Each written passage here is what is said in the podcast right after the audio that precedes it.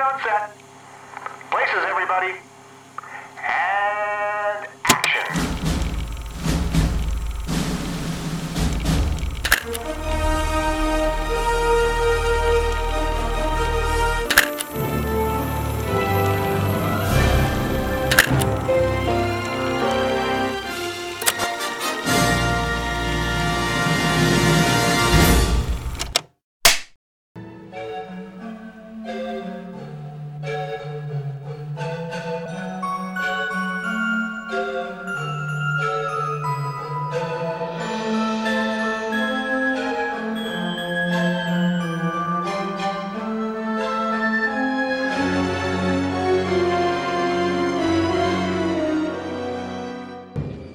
do cão, vou jogar isso é no fogo pra queimar, maldito. Eita, jogue seu priquito no fogo, rapariga, velho.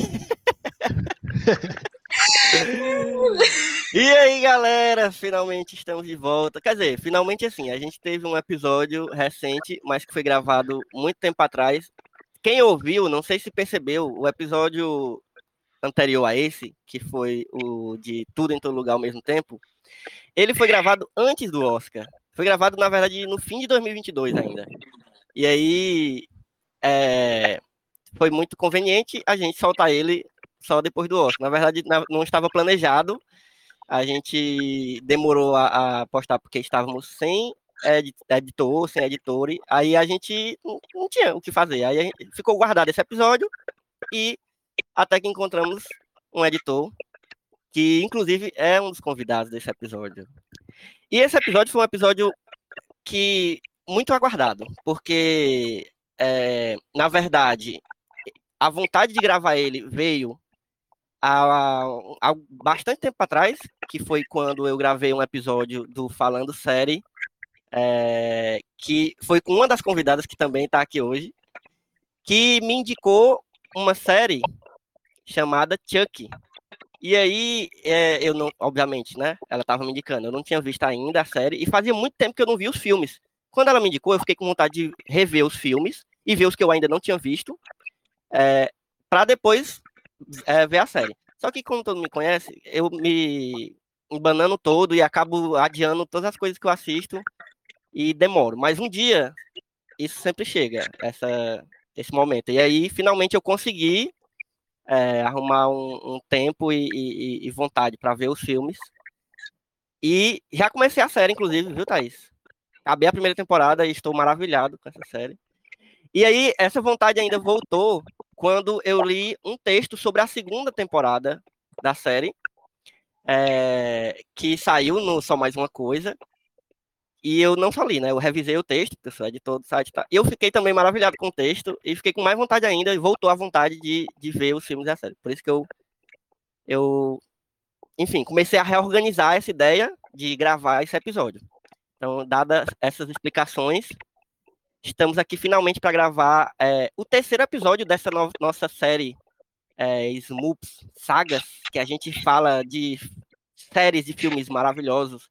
Então, a gente já teve dois episódios. O primeiro episódio foi sobre a inacreditavelmente maravilhosa saga Velozes e Furiosos, que eu indico fortemente esse episódio, porque é, ali a gente fala de arte, arte pura, não tem, sabe, se você é da área, se você não é da área da cultura da arte, você tem que ouvir esse episódio, porque a gente exalta essa, essa, essa série maravilhosa de 56 filmes, e, a, e a- o segundo episódio a gente também gravou sobre outra, outro ícone da, da cultura pop, que foi sobre a série de filmes Pânico. E a gente gravou, inclusive, só até. Tinha acabado de sair o quinto filme. A gente gravou até o quinto. Então agora a gente já tá gravando, já tem o sexto. Eu ainda não vi, algumas pessoas aqui já viram, mas eu tô muito curioso para ver.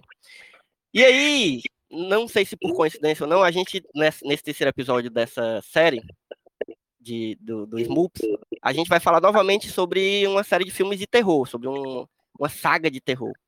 Que é, como vocês já ouviram falando da série, né? A gente vai falar sobre Brinquedo Assassino, nosso famigerado Chuck, que é. Enfim, a gente vai conversar mais sobre isso, o quanto esse personagem é icônico e os filmes e o que eles representam pra gente, pra cultura pop. Mas, sem mais delongas, vamos nos apresentar. Eu sou Elvio Franklin, para quem não me conhece, eu sou o host do Só Mais Um Plano Sequência. É, e tô aqui, alguns eu já mencionei, né? Tô aqui com Michel Ribeiro. E aí, Michel? Oi, Evo, tudo bom? E é minha segunda participação aqui no podcast sobre sagas, né? É verdade, é verdade. sobre filme de terror. Então acho que eu já minha personalidade aqui no podcast é da saga de terror. já eu tô colocando esse esse título em mim. Pronto, já criou essa personalidade e, e, é assim que você vai ficar conhecido para a posteridade, Michel. Tô aqui também com Thaís Araújo, que foi quem me indicou lá no Falando Série, a série Chuck. E aí, Thaís? Let's be friends to the end. Ah. Que bom que você gostou da série. Pois é, eu demorei a ver, a seguir a tua indicação, mas deu bom. E agora realmente curti muito. Estou aqui também com a pessoa que escreveu o, esse texto que eu falei da segunda, sobre a segunda temporada, essa resenha sobre a segunda temporada lá no site, que é com a Rafa Souza. E aí, Rafa? Oi. É... Rafa tá pela primeira vez, né? Por aqui, pela primeira vez gravando podcast, o que ainda é mais grave. Sim, primeira vez não só participando, como no geral.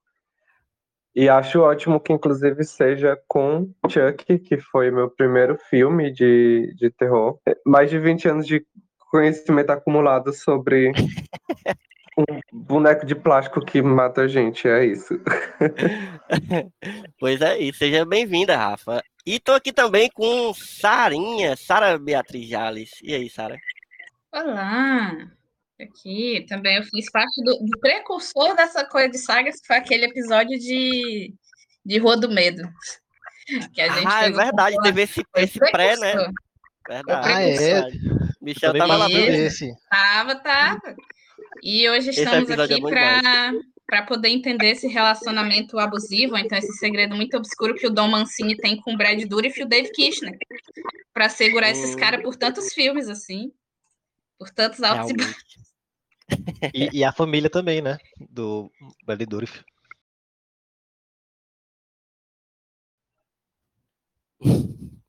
Então é isso, galera. Esse aqui é o Só Mais Um Plano Sequência, que é o podcast de conversas de cinema do site Só Mais Uma Coisa.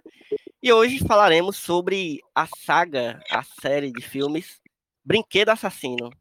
Hi, I'm Chucky, and I'm your friend to the end.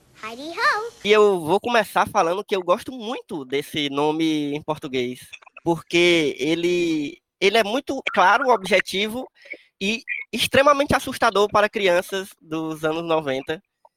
É, e aí tem toda, né? A gente tem que voltar um pouco do, do, do que foi o impacto desse filme, que, porque tal qual Tubarão, quando foi lançado pelo Spielberg, fez com que as pessoas tivessem medo de ir à praia, Brinquedo Assassino também teve esse impacto na, na, nas pessoas de não quererem chegar nem perto de bonecos grandes demais, ou exageradamente grandes, ou bonecas também. E, vocês passaram por esse medo, vocês, acho que a maioria aqui cresceu na década de 90, né? Como é que era a relação de vocês com depois de ter visto o filme? Ou até, às vezes, você nem tinha visto o filme ainda, mas era, um, era uma lenda meio urbana tão forte que isso atingia até quem não tinha visto. E aí depois rolou o negócio do fofão, do boneco do fofão. Mas eu, eu, eu quero que vocês falem sobre isso, mas também sobre a primeira experiência com vocês, que vocês tiveram com, com o Chuck, com o Brinquedo Assassino. E aí eu já, já quero começar pela Rafa, que já tá chegando aqui agora, e que já disse que, que foi essa, essa porta que, que se abriu, né, a partir de, de Brinquedo Assassino. Eu, eu comecei com Filho do Chuck, na verdade. Foi, foi um rolê, assim, porque eu sempre eu passava as tardes na casa de, de uma tia. Enquanto minha tia, que cuidava de mim, ia pro trabalho, eu passava as tardes na casa dessa outra tia. E sempre ia com meu primo alugar filme. E aí, tal hora, eu vi lá o, o um pôster, tinha acabado de sair, né? O, o Filho do Chuck. Eu vi lá o pôster, eu, não, quero assistir esse filme. Quero, quero, quero assistir esse filme. Esse eu tinha uns 10 anos, eu acho, 10 ou 8 anos. Mas enfim, não era uma idade nem um pouco indicada para assistir Filho do Chuck. e, aí, e ainda assim, meu primo, com zero senso de responsabilidade, tá bom, vamos, vamos alugar esse filme. Todo mundo tem é, que ter esse primo ousado que lhe coloca no, no, no caminho da maldade, né? Que é sempre, é sempre bom. Esse primo é sempre. A gente tem que sempre agradecer. Sim, deu um B.O. absurdo, mas foi maravilhoso, foi incrível. E eu, eu ficava assistindo aquilo e eu, gente, o que é isso? Que diabo é isso que eu tô assistindo? E eu fui ver logo qual, né? Filho do Chuck. Eu só Uhum. tenho oito anos, o que estou fazendo aqui? Inclusive, um Aí beijo depois pra tu voltou.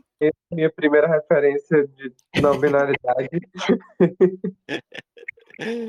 Mas aí depois tu voltou pra ver desde o começo, tu teve curiosidade de voltar pra ver os, os primeiros. Como é que foi? Logo em seguida passou Noiva do Chuck na TV, que eu lembro que passava bastante. É. E aí fui ver, e aí depois fui atrás de assistir os outros. E nisso fui indo pra pra outros filmes também, outras franquias. Também nem um pouco indicadas pra minha idade na época.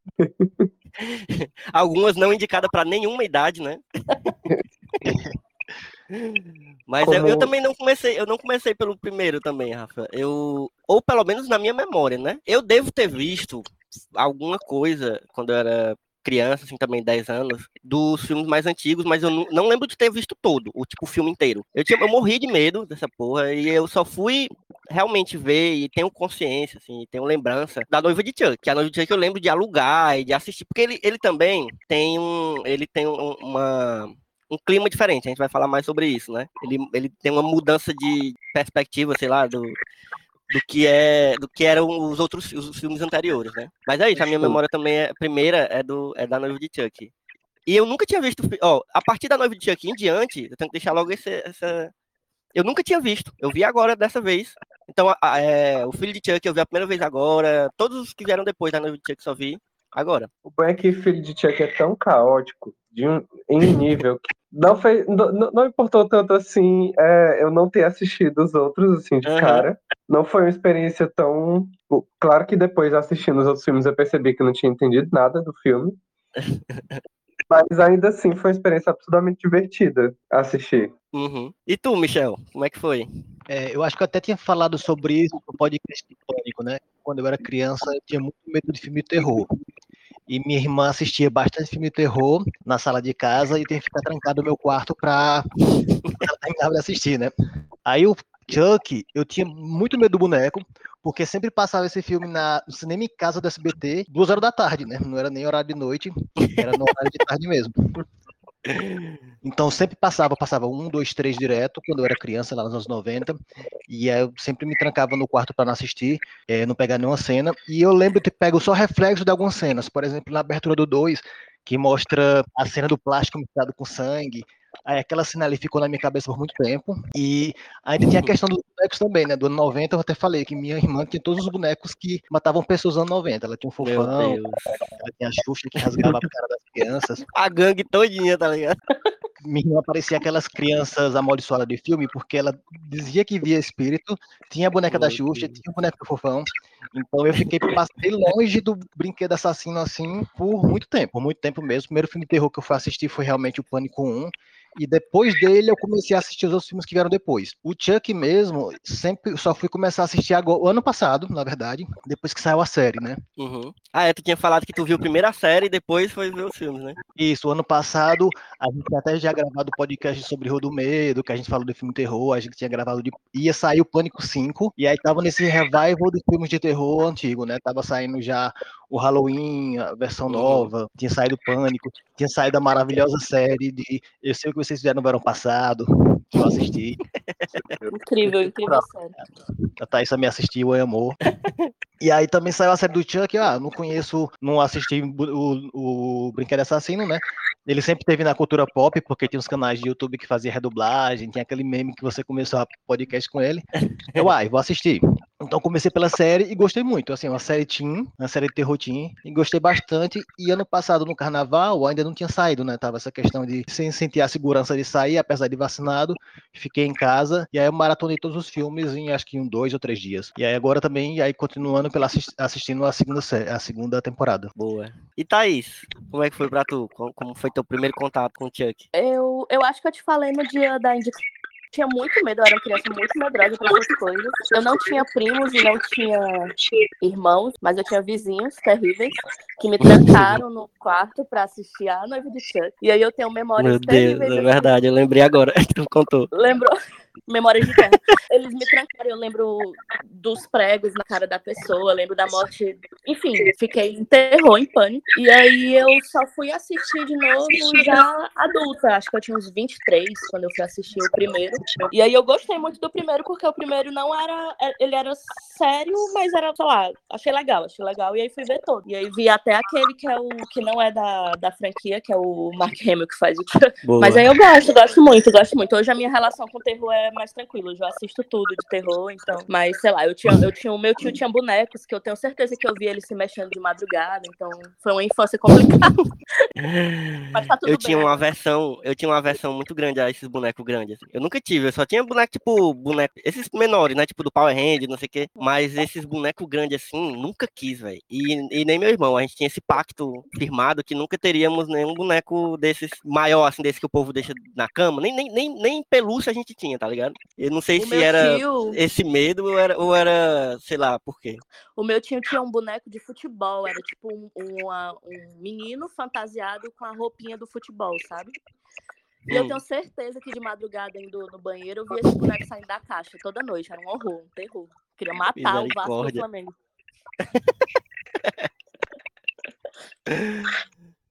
E Sara, como é que tu encontrou o Thiago pela primeira vez? Quais são as tuas memórias? Eu, a minha primeira experiência também foi com Chuck. É, não foi completa. Eu, eu lembro que era criança, assim, também, e tava passando, acho que no SBT. Só que o que acontece? Eu peguei o filme do começo. E aquela cena inicial, que pra mim é a melhor parte do filme, é muito boa, me deixou com medo, eu tirei.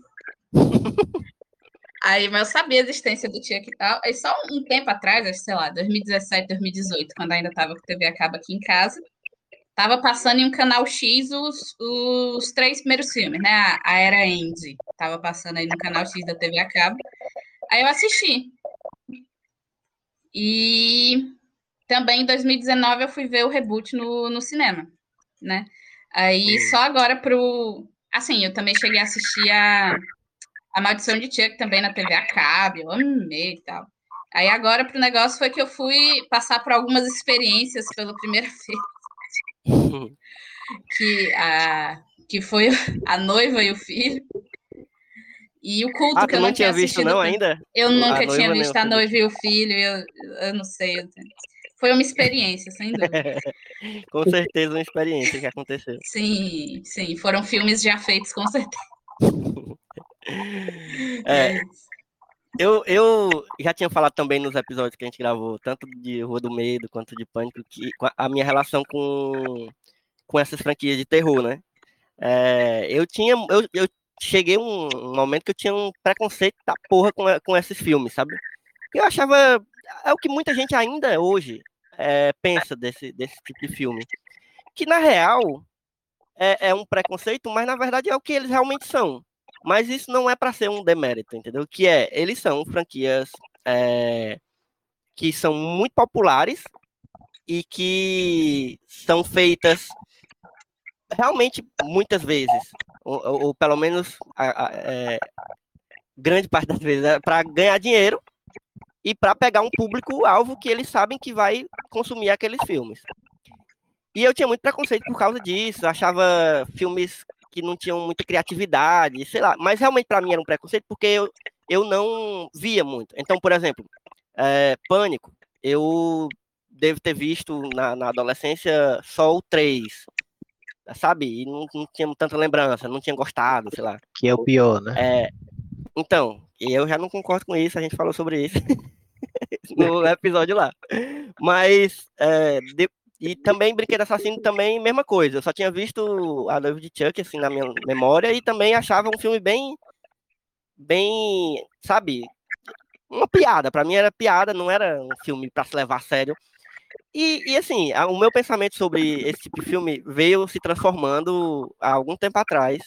E eu acho que a grande virada foi quando a gente gravou, e quando eu assisti também os episódios sobre Rua do Medo, e quando a gente gravou aquele, aquele episódio que foi dividido em três partes, assim como os filmes. E, e eu comecei a ir quebrando esse preconceito, e não só quebrando preconceito, comecei a perceber que eu estava se tornando uma pessoa que realmente gosto desse, desse negócio. É, Eu não sei se, se, se tem a ver com a minha, a minha percepção sobre a minha bissexualidade. É muito possível. Porque de, a gente até pode falar sobre isso. Por algum motivo, filmes de terror têm se tornado uma parte muito importante da, da, da cultura queer, da cultura LGBTQIA. Mas é, talvez tenha alguma coisa a ver. Mas eu tenho gostado muito disso.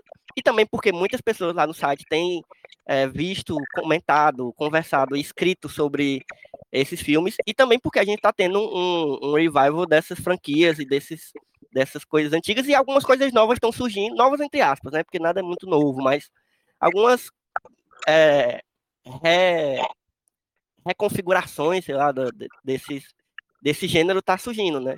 Que é desse gênero que eu falo assim, mais especificamente do slash, né? Porque eu até gostava de outros filmes de terror. Aí tinha uns filmes de terror que eu achava fodão, que até hoje eu gosto muito, né? Tipo, Iluminado, não sei o quê, que eram para mim filmes, filmes. E os slash eu não considerava filmes, filmes, eu considerava um negócio mais abaixo. E hoje eu vejo quanto é, esse, esse subgênero é, é, criativo, inventivo, assim, é, é, é divertido, consegue muitas coisas é, dentro da cultura pop, dentro do escopo dele ali, e, e, e, tem muitas possibilidades. Então hoje eu posso dizer que eu sou uma pessoa melhor, porque eu quebrei esse preconceito e, inclusive, sou fã agora de, dessas franquias. Entrou é, por esquema aí, de pirâmide. É, entrei. Não Entrou por esquema de pirâmide. É que eu acho que tem esse preconceito com filmes de terror, porque são geralmente filmes muito baratos, né? O pessoal faz com Isso. muito pouco dinheiro, geralmente é bem tosquinho. Mas é. Por... Mas muitos diretores começam de filme de terror para poder experimentar coisas novas mesmo, né? Muito conceito novo de cinema às vezes saem de filme de terror. Só que aí quando o conceito pega, aparecem várias outras pessoas repetindo o conceito milhões de vezes, porque é barato fazer filme de terror, e aí, esses filmes de terror que são os mal feitos, né, que passam a, a imagem de que todo filme de terror tem essa, essa característica, principalmente lá nos anos 90, 2000, né, que é. você viu boneco, Não, filme de e, boneco, saiu vários. E sabe o que é mais engraçado? Hoje em dia, quanto mais barato o filme tiver sido, né, tiver sido feito com menos dinheiro, para mim, melhor. Porque, tipo, eu fui assistir é, recent, recentemente, assim, eu fui rever recentemente, que eu já tinha visto adolescente e não tinha gostado, mas eu fui ver, por exemplo, A Morte do Demônio, o primeiro, que foi feito com 10 reais, e é maravilhoso. Aí depois também fui ver O Massacre da Serra Elétrica, o, o primeiro, e é simples, não, não tem outra palavra, é genial, assim, eu acho o primeiro o Massacre da Serra Elétrica genial. E a tá gente doido, vai falar eu fiquei depois... maravilhado. E também sobre os filmes do Chuck, eles refizeram esses últimos filmes lá do o, o A Maldição de Chuck, né? Que a Sarah falou que assistiu um dos primeiros. Também é um orçamento mínimo, né? E eu achei o filme muito uhum. bom. Um dos melhores para mim. Sim. É, é, eu ia até falar também de, de A Morte do Demônio, quando falaram sobre diretores que, que nem gostam tanto assim, né, do, do terror, mas querem realizar cinema. E, e foi muito o caso do, do Sam Raimi, uhum. pelo menos no filme. Eu acho que depois, com o tempo, ele foi pegando o gosto. Pois é, é os, filmes de, os filmes de terror são tipo a banda de forró pro cearense, né, que eles gostam do heavy metal. não dá pra tocar em banda de heavy metal, porque no, no Nordeste não, não vinga, aí vai tocar no forró. Tem que começar tocando... Aí faz a versão forró da música de metal. Na... Caraca, será se... Essa é uma boa teoria, viu? De por que que tem tanta versão de, de música do Scorpions em, em forró.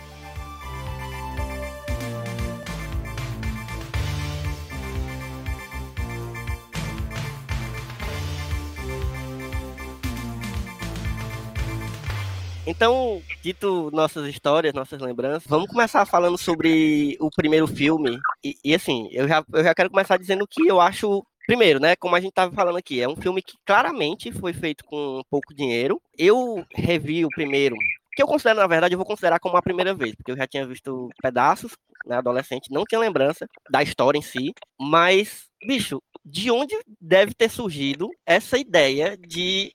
Porque eu acho tão é, maluca. Eu aqui, eu aqui, a ideia de um. de um você um assassino, psicopata, prestes a morrer, usar um ritual para colocar sua alma na primeira coisa que ele viu e a primeira coisa que ele viu era um boneco horrendo e ele e é isso, a ideia do filme é essa. Tipo, caraca, que mesa de, de roteiro maravilhosa, né? E tipo, pessoas concordaram com isso. Assim, era a década de 80, né? Fim da década de 80? Era, mas né? A gente também tem que considerar esse, esse contexto. Mas, bicho, que maravilha, assim, é, ter esse filme ter existido, tá ligado? O nome original do que é o Display, né? Seria o Blood Buddy. Seria tipo Amiguinho Sangrento, tradução nossa aqui. Uhum. Que é inspirado em um episódio de Além da Imaginação, de 1963. A série já estava quase acabando, né? Essa, essa versão da série, né? Uhum. um- inspirado em um episódio que chama The Living Doll, que eu assisti. E é assim: se, se Chuck é baixo orçamento, The Living Doll é hiper, ultra, hiper, mega baixo orçamento. É tipo assim: uma sala, uma cozinha, uma garagem, um quarto, um homem, uma mulher e uma menina. E a boneca. Que é provavelmente um fantoche com a, a mão de alguém dentro. Pior, nem isso. Ela só mexe o olhinho e toca o som dela, que pode ser muito bem ter sido colocado na, na pós. Ela só faz mexer o olhinho. O que Que é inclusive pode ser basicamente- mais aterrorizante do que qualquer outra coisa, né? Exatamente. A Anabelle que É. nem o olho mexe, né? Isso, pronto. A Anabelle, só aquele zoom nela, você já fica ela pisca, ela pisca, ela pisca, ela pisca. Aí no The Living Doll a história é basicamente: o, o pai não é pai da menina, né? Ele é meio que padrasto e, e ele é babaca. Aí a menina chega com a boneca, ele, ele é babaca com a menina, a boneca fica tipo, ah, você não devia falar assim. Aí ele fica, "É o quê, porra? Aí, basicamente, a boneca fica tentando o juízo dele. Aí ele, aí ele acha primeiro que a, que a esposa e a, e a enteada estão frescando com ele, mas aí ele começa a achar que é a boneca. Ele tenta quebrar a boneca, mas a boneca é indestrutível. Ele não consegue. Meu Deus. Aí a boneca fica tentando o juízo dele. Até que uma noite ela faz ele tropeçar nela, ele cai na escada. E ela fala, ah, eu avisei. Eu ia te matar. ah." E é isso. E é isso, assim. Aí, inspirado nisso, o Dom Mancini fez, né, o roteiro. E a ideia era que os assassinatos iam ocorrer e a gente ia ficar na dúvida se era o menino ou se era o boneco. E Uhum. não ia ter esse elemento do ladrão, que ia ah, atacar a alma, não sei o que, a dedo Edambala, etc. Era, Não ia ter seria- explicação pra por que o boneco é vivo. Ia ter um pouquinho. Ia ser tipo assim: primeiro que o boneco ia ser quase uma Baby Alive. Era um boneco Hum. incrivelmente realista, que ele até sangrava para os pais comprarem o band-aid que vinha à parte do brinquedo. Tinha toda uma crítica a essa sociedade consumista, né? Que ainda tem um pouquinho no primeiro filme, naquele início, com aquela propaganda nada persuasiva, né? A propaganda nem diz, pede pro seu pai me comprar, porra. Ah, e o, o boneco, ele ia ser assassino, mas ia ser tipo um- uma espécie de manifestação da raiva do menino. Ia ser mais assim. E aí, faz roteiro, escreve roteiro, tira roteiro, bota roteiro. Apareceram essas coisas do Charles Lee Ray, etc. E aí apareceu a história que a gente conhece. E um comentário que eu não posso deixar passar, que eu, que eu preciso fazer que não pode se perder. O Charles E. Ray parece muito o Tommy Wiseau. Caraca, Não sei se vocês também acham. Eu vejo ele indo da, da- Caraca, vindo de uma The Room pra. Eu, vindo, eu vejo ele vindo de The Room indo pra aquela loja de brinquedos, sabe? Caramba, parece muito. Parece não, e eu tenho um muito, pouco de medo do Tommy também. Então, tá tudo certo. Ah, então quer dizer que o brinquedo assassino ia ser tipo um psicose pra criança, né? É, no final ia meio que ser o boneco, mas o boneco absorveu a raiva do menino, enfim. Uma parada meio É, assim. e ele ganhar vida, inclusive vindo o lance do, do Andy fazer um, um pacto de sangue com, com o boneco, Isso, tinha o, o Isso. título, o título original. isso. O- ainda ia botar a criança pra fazer pacto com o capiroto. Tô falando agora, Sara, da propaganda de mande seu pai comprar, me lembro das propagandas dos anos 80 e 90, né? Que era compre batom, compre Meu Deus, batom. é. Compra. Ou então aquela tesourinha do Mickey, né? Que é eu tenho, você não tem. Marketing, o marketing. vocês têm notícia de que. Porque assim, é um filme, o filme é da MGM, né? Já era uma produtora Não, grande. na verdade, não era o originalmente? filme- não, o primeiro, ele era de uma produtora X que fechou depois de não querer fazer o segundo filme do Brinquedo Assassino. Que a partir do segundo foi a Universal, até É. que chegou no filho, é a Universal, a gente pode falar isso mais pra frente quando chegar no filme do filho. A Universal olhou pro roteiro e falou: tá muito gay isso aqui, eu não vou fazer não. Uhum. Aí foi pra MGM. Aí a MGM disse: pode, eu faço. Como é, que, como é que eles acharam que esse negócio ia dar dinheiro? Deu dinheiro, na verdade, essa é a pergunta. no- o primeiro mesmo. O primeiro, sim. A franquia foi caindo em, em desgraça, né? Assim como, como várias, né? Uhum. É, o primeiro É. orçamento foi de 9 milhões e a bilheteria de 44 milhões. Mais de quatro vezes, né? É. Bastante. Até o, o segundo eu acho que ainda deu lucro. Acho que a partir do terceiro foi que começou a ir mais ladeira abaixo. É, o segundo, cust- o segundo e o terceiro custaram 13 milhões e o segundo é, faturou 36 milhões. E a bilheteria do terceiro foi 20 milhões, quer dizer, 7 milhões a mais. Deu lucro, mas não foi tanto quanto os anteriores. Uhum. Mas também vamos combinar que o terceiro é bem ruim. É. Isso a gente tá de acordo, né? É, não, é, isso aí não tem. não Sim, tem senhor, como. sim, senhor. O terceiro é- Ah, o 3 é ruim, o 3 é ruim. Assim, comparando entre todos, eu acho o pior. Mas eu não acho ele exatamente ruim, não, certo? Ele tem uns, uns problemas pesados, assim, que a gente vai já falar sobre ele, né? Eu acho que a era, a era indie, assim, mostra como o Dom Mancini era um roteirista muito limitado, porque ele fez três filmes praticamente iguais. É. Não, E eu acho 3 muda de legal. ator, então é o mesmo filme, só que sem o menino. É meio. Tipo, É, então. E assim, falando ainda do primeiro, pra quem, pra quem não, não, não, não é familiarizado com os anos 90, o fato de ter uma criança, ter uma criança envolvida num, num filme de, de, de mortes violentas, assim, era, era massa, entendeu? Tipo, hoje a gente ainda acha, mas hoje, hoje sei lá, problematizariam muito, entendeu? A, a, questão. Que não, também não tá errado. Mas naquela época era muito maravilhoso você ter crianças envolvidas em, em filmes assim, em produções assim, né? E eu acho que muito do, do, da intenção do roteiro é também puxar por esse lado meio. Como é que eu posso dizer? Meio. Da, da gente gostar de ver esse tipo de coisa mesmo, entendeu? E eu tiro muito do que eu vi, por, por exemplo, na série, né? Que tem também. Que é, que é mostrando o Chuck, aí algumas pessoas sabem, e eu fico muito, muito maluco quando eu vejo aquela menininha, que é a irmã da, da Lourinha lá, como é que é o nome dela? A Caroline. A meninazinha é É. a Caroline. A menininha, isso. E ela, e é muito engraçado, porque ela quer ser amiga do Chuck em uns momentos, ela quer. E eu fico pensando, meu Deus, isso hoje, problemático demais. Mas a gente acha, acha divertido. Na década de 90, isso devia ser assim, tipo, ah, de boas, o menino aqui tá próximo de um, de um boneco literalmente assassino. E aí as pessoas, inclusive, desconfiam do menino é, no, no filme. A polícia fica, será se é o menino? Que vem muito dessa ideia que Sarah falou, né? De que a ideia inicial teria- seria para o espectador também ficar pensando se não era um menino, que eu acho uma ideia muito boa, inclusive. Eu acho parte do Mas- charme do primeiro filme é justamente isso, assim, o que a gente estava falando Aham. no começo sobre, sobre o valor, assim, do terror, eu acho que o terror é muito legal porque ele fala, ele tem essa camada de morte, etc, mas ele já é, ele é o, o gênero que mais fala sobre problemas sociais, sobre Uhum. problemas psicológicos, ele discute de muito assim, pode não parecer tão profundo, mas geralmente é, você consegue cavar se você quiser. Eu acho que o primeiro filme fala muito disso, assim, é uma criança muito sozinha.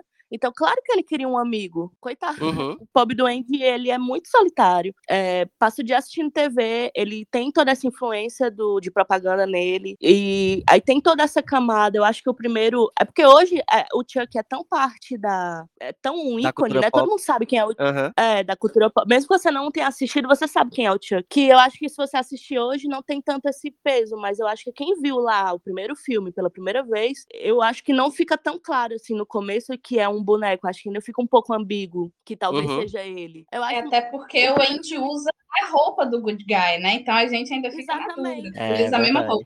E, a- e quando o Chuck tá correndo no filme, é uma criança, claramente é uma criança pequena atuando como boneco. Uhum. Então, sei lá, você fica meio assim, é é esse menino que tá doido, certeza. Tipo, é psicose total. Mas, sei lá, eu acho que tem umas camadas. Eu acho que o primeiro tem muito. Eu acho o dois ok, o três ok, e depois ele vai pra outro lado.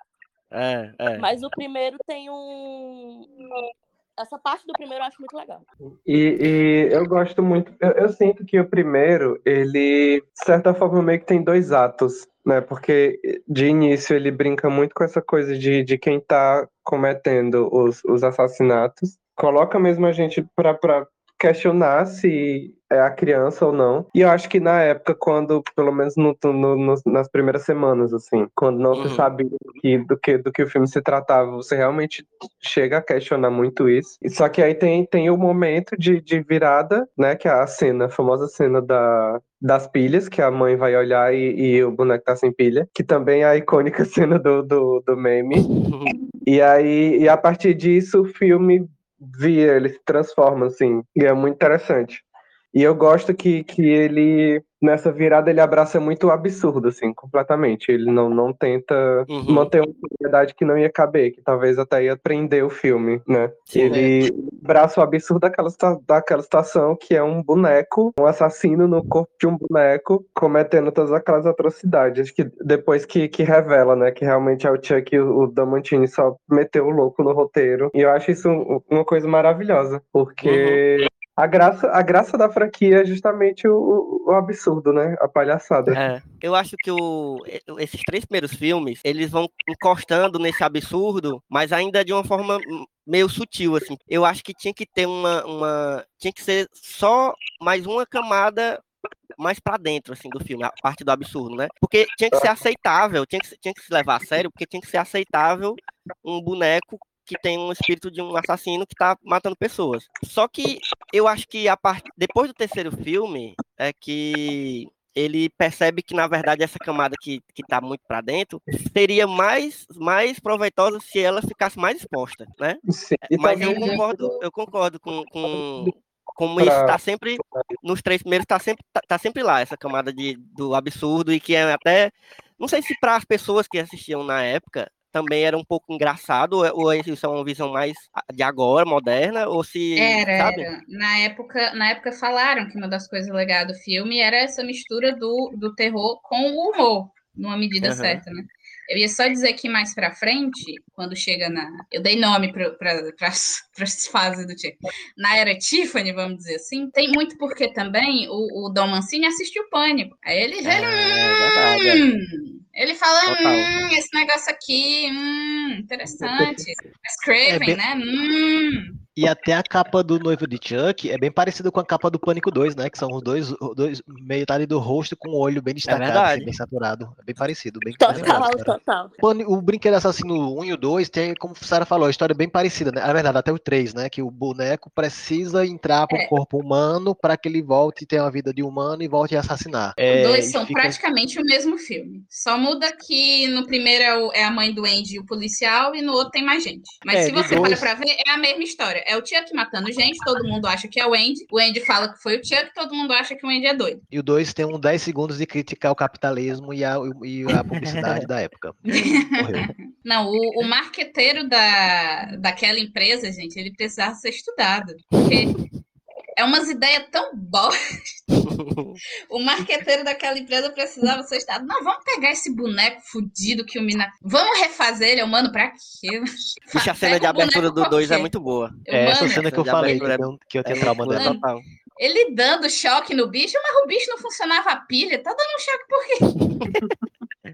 Foda. Mas eu acho que também a graça, por mais que os três primeiros sejam muito parecidos, realmente, a graça, talvez, que, que atingisse muito forte o espectador da época, era ver o Chuck em situações variadas, né? Então, tipo, primeiro a gente já tem o fim ali fechadinho, clássico, aí no segundo a gente tem a fábrica, né, como um grande terreno ali para ser explorado, né, assim? Me lembra aí, porque também eu, sou ruim de memória, eu assisti já faz uns dois meses. Sim, sim. No, no segundo, o terceiro... ele, ele rapta o, o Andy, ele decide que ele vai levar o Andy na fábrica, por algum motivo. A gente não Isso. reclama que a sequência da fábrica é melhor do filme, mas sim, é, é ele podia ter feito o ritual todinho no caminhão, mas, mas é isso. Eu ter descobrido. Pois é, mas acho que era, era um negócio de. É, mas um negócio de explorar o, o Chuck em outros ambientes, né? Aí no terceiro vem o ambiente daquela escola militar horrível. E do nada, é. no fim, o parque de diversões, assim, que é muito do nada, muito. Isso. e que é, é bom demais também. Que, isso, é uma coisa que o pessoal de Sexta-feira 13, por exemplo, eu fiz, né? Pra quem, quem tá ouvindo não sabe, eu maratonei todos os Sexta-feira 13. Foi uma coisa que o pessoal de Sexta-feira 13 demorou.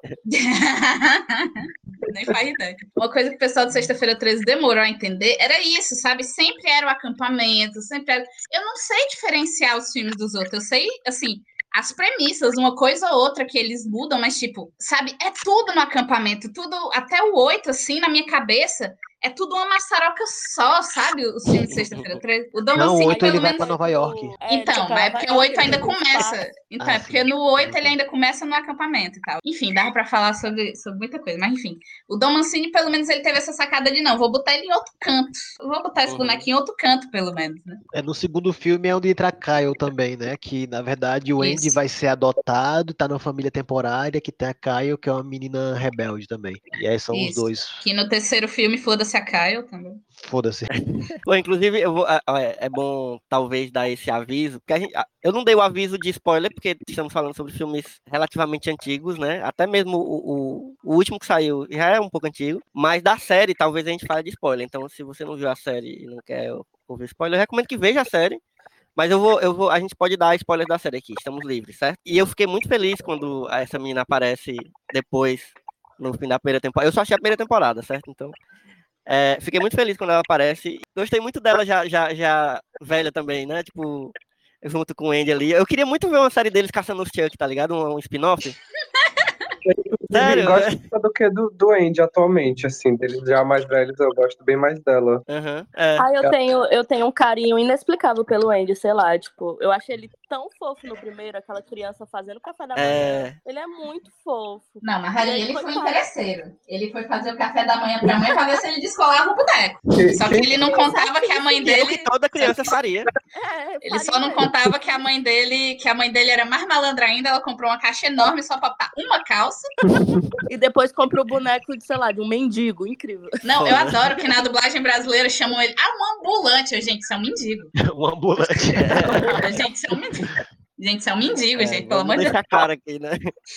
Uma coisa que a Thaís ah, até comentou sobre como o terror é, ele toca em muitos pontos que geralmente não são tão tocados assim no, no, no, cinema e que não, não dão tanta atenção porque todo o lance das mortes e do sangue chama mais atenção. Uhum. E eu gosto muito de como trazem a relação do Andy com a mãe dele no, no primeiro filme. E uhum. acho que tem uma. tem uma, complexidade muito grande. É, tem, tem um tato muito bom para falar sobre as, as as dificuldades que a mãe vai ter enquanto mãe solo. E uhum. a pobre mulher basicamente só trabalha, mas ainda assim ela tem os momentos dela com o filho, né? Os momentos em que ela consegue estar tá, tá presente. Eu acho isso muito bom. A maneira em que é abordada no, no filme. Uhum. Não, é exatamente isso que, que eu não, não me atentava quando eu era um grande preconceito desse gênero, que era esses, essas camadinhas de assuntos que não necessariamente precisava ter no filme, porque o que a gente via, o que, o que a pessoa que, que, que vê assim por cima consegue perceber é só o sangue, as mortes bizarras e o, e o, o absurdo. Mas quando você assiste com, com, com atenção, é muito óbvio esses, esses quando toca nessas coisas. Por exemplo, eu tava, eu, eu tava percebendo que Cemitério Maldito é da mesma época, né? É de, é de, o primeiro Brinquedo Assassino é de 88 e Cemitério Maldito é de 89. E por mais que eu não goste muito do, do, do, do Cemitério Maldito, eu também traz umas questões, assim, sobre essa relação familiar e tem a história de, da irmã da mulher que é doente. Acho que é a irmã dela, não lembro direito também. É a irmã. E, é, né? E tem também a criança, inclusive a criança, eu fico pensando, meu irmão, deve ter tido alguma influência aí, porque a criança é um pequeno Chuck também, né? Ele, quando ele fica amaldiçoado, e no, tem aquela cena bizarra dele matando o, o, o, vizinho lá. É, um, é, um, é o Chuck ali, todinho também. Mas assim, a, as questões do, dessas discussões sobre Aceitar assuntos que não se falava muito bem. Isso, exatamente. Assuntos que não se falava claramente que era meio tabu, assim, e até nos filmes grandes, né, grandes de orçamento, assim, não tinha muito essa, essa intenção. Nesses filmes de baixo orçamento, de terror, desses gêneros mais é, é, é tidos como menores, estava lá, essas discussões estavam todas lá. E é massa porque são filmes que atingem um público muito grande e muito variado, assim, são muito populares mesmo. Então é legal você ver um filme, por exemplo, que trata, como o primeiro Brinquedo Assassino, sobre essa relação da, da mãe solo com o filho, e o filho que, não, não, que é muito solitário e tal, como vocês falaram. E, tipo, muitas pessoas assistiram, tipo, muitas pessoas comuns assistiram isso, sabe? E, e mesmo não intencionalmente ou, ou, inconscientemente, essas pessoas absorveram certas mensagens que o filme traz, entendeu? Eu acho isso muito foda também. Eu acho que para pegar algumas, algumas mensagens, você tem que ter um pouco dessa bagagem, né? Eu acredito que se eu fosse mais uhum. novo, eu não ia pegar essa relação de é, da é. mãe com o filho mas eh, não é todo mundo também que pega esse, esse subtexto queer que tem nas, nos filmes do, da Evil Chuck, né? Você tem que ter um pouquinho de bagagem daquilo, de uhum. vivência, para entender essas, essas mensagens subliminares. Que depois não fica tão subliminar, né? Fica mais um pouco mais é. explícita. É. Pois é, eu ia Mas... falar que eu acho muito legal que mesmo antes do, da franquia ficar claramente queer, ele é muito queer-coded no começo também. Tipo, aquela uhum. amiga da mãe dele que morre no começo, não sei se era amiga, sabe? Eu tenho certeza que elas eram namoradas. Uhum. É... O Andy no, do segundo pro terceiro filme também, claramente não é uma pessoa hétero. Sim, mas uns, uns 10 centavos de, de liberdade criativa pro, pro Domantini, ele com certeza teria confirmado a, a mãe do Andy e a, e a amiga, a colega dele como namorada. Tenho certeza. Total, total. É bom salientar que o Dom Mancini é um cara gay. E ele Sim. nunca escondeu isso. E chegou um ponto em que, obviamente, ele, da vivência da pessoa, ele ia colocar isso nas obras, até que ele colocou mais escancaradamente. Tava uhum. aí desde o início. Tu pergunta, Sara, tu que sabe dos bastidores, hum. ele tá namorando ainda o sobrinho Sérgio Moro? Não, Meu Deus, o quê? Ele, não, não estava esperando essa. Ele tinha um namorado brasileiro, que era o Júnior Moro, e ele de Curitiba. Vamos pesquisar, vamos falando, vamos falando aí. Meu Deus. Foi, eu vou até passar aqui, mostrar pra vocês o tweet. Aparentemente, Dom Mancini está solteiro, Michel. Em 2023. Ele está solteiro. Fica aí a dica, pessoal que mora nos States, que se interessar. Temos aí um roteirista Mancini de é carreira gatinho. sólida. Ele é gatinho, tem uma carreira sólida. Então, assim, as gays aí Humor, dos bem humorado. Gays e bis dos States. Fica aí a dica. Quem gostar de homem, tá valendo. Inclusive, ele É. se tornou, tornando um derizão, viu? Mas não, eu queria que a gente falasse também, é, fosse falando, enquanto a gente vai falando dos filmes, da, do visual do, do Chuck, que eu acho incrível. Eu acho muito acertado. O- E ele desde o muda primeiro, muito assim. pouco, né? E ele muda muito pouco conforme os anos. É, mais ou menos, né? Assim, pelo menos nos três primeiros. É, Não, a eu digo gente assim, o básico, mudança. sabe? Assim, sardas, ruivo, camisa não, listrada, não, é. macacãozinho, sabe? O básico é, fica, fica ali. Uma dúvida. A opinião de vocês. Vocês não acham que eles copiaram o fofão da gente, não? Porque o fofão veio antes, né? E tinha aquele É, macacãozinho, roupa Se o fofão listrada. veio antes, então é copiado sim. Eu acho bem parecido. Fica aí a denúncia. Mas assim, o que, que vocês acham sobre a aparência dele? Vocês acham que é é efetiva, assim, desde o começo? Eu acho que eu acho que foi bem. que cabe bem, assim, no. no- É um boneco que parece inocente, apesar de já ser feio. Sim, não sei se é influência do que a gente sabe dele, mas eu já acho ele feio, assim.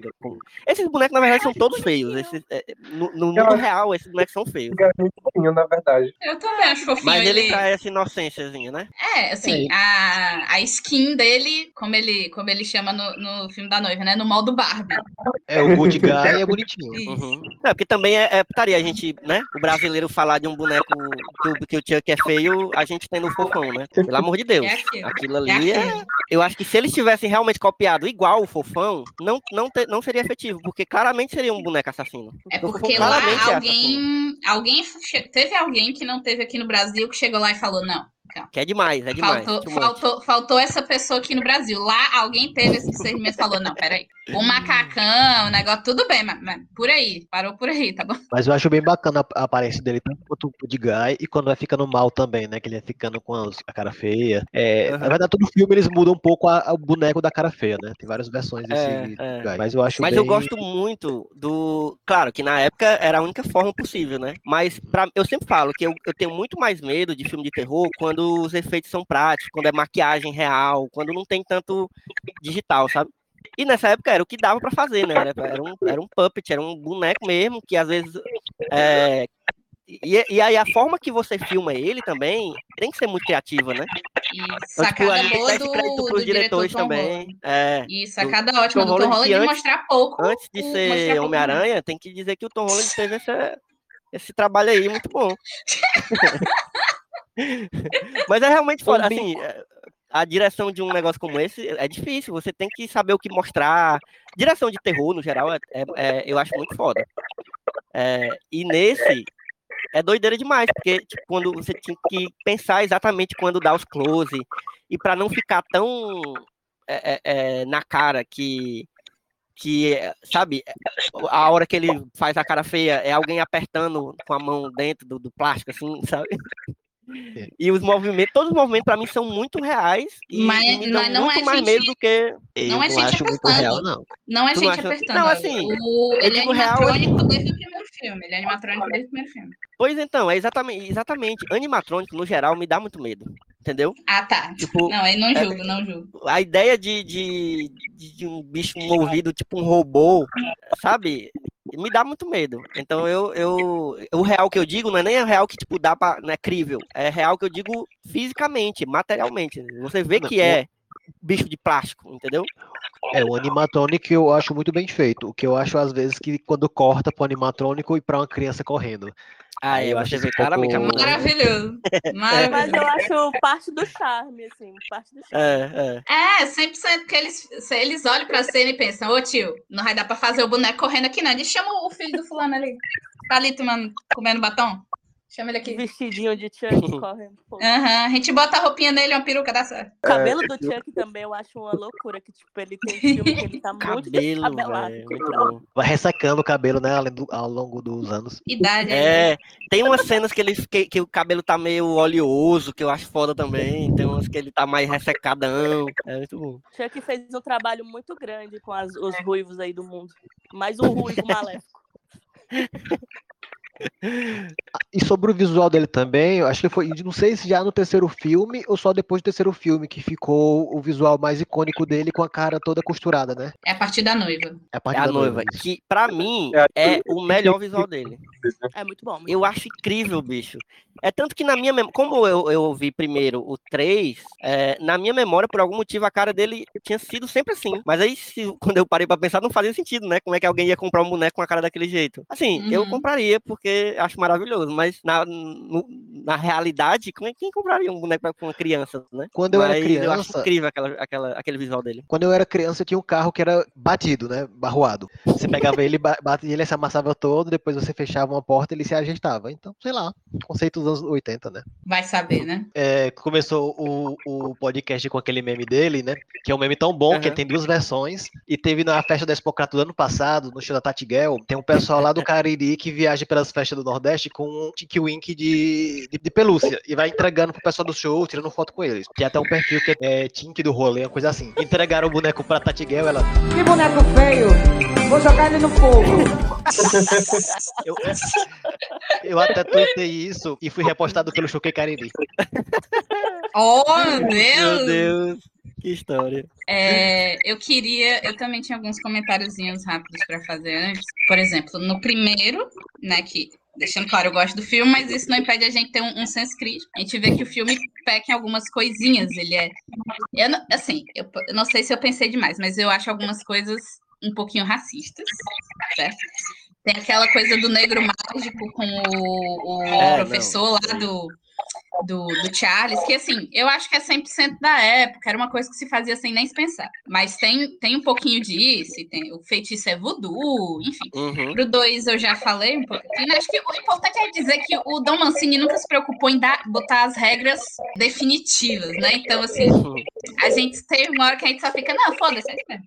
É isso aí, é isso aí, pronto. Não, é, a É. regra, a regra para ele, para ele é, mudar de corpo, isso aí ninguém pode levar a sério, não, porque não faz o menor Não. sentido. é, Não, o próprio feitiço, o feitiço era pra botar a alma do humano no boneco. De repente o feitiço vira pra tudo, de repente o feitiço que era três linhas vira, vira todo um livro de feitiçaria que ele tem que falar. é, não, e- É. E, e depois você percebe que na verdade é muito fácil o feitiço. É só você falar uma pequena frase, Cadê, você falar cadê dedo the da bala give me the e power, pronto. give me the power.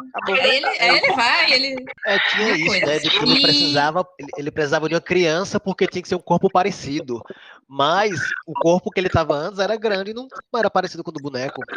Mas é, no lembro primeiro, o professor dele diz que é porque ele tem que transferir para a primeira pessoa que ele revelou É. que ele não era um boneco. Ah, tá, verdade. É. Verdade. Ele tem esse rolê. Que aí no terceiro ele ressignifica: ah, mas eu estou no corpo novo, então eu vou me transferir pro corpo desse moleque enxerido aqui. Aí Só vai que cagando feitiço regra até demora hoje. Até, na- até hoje na série tem. É, ele, ele vai e vai, e regra vai e a criando um milhão que de regras. Porque naquela cena do final do trailer da Casa do Terror, o Andy atira, o Andy cai, o Andy sobe, cai de novo, e não sei o que, não termina o feitiço, gente.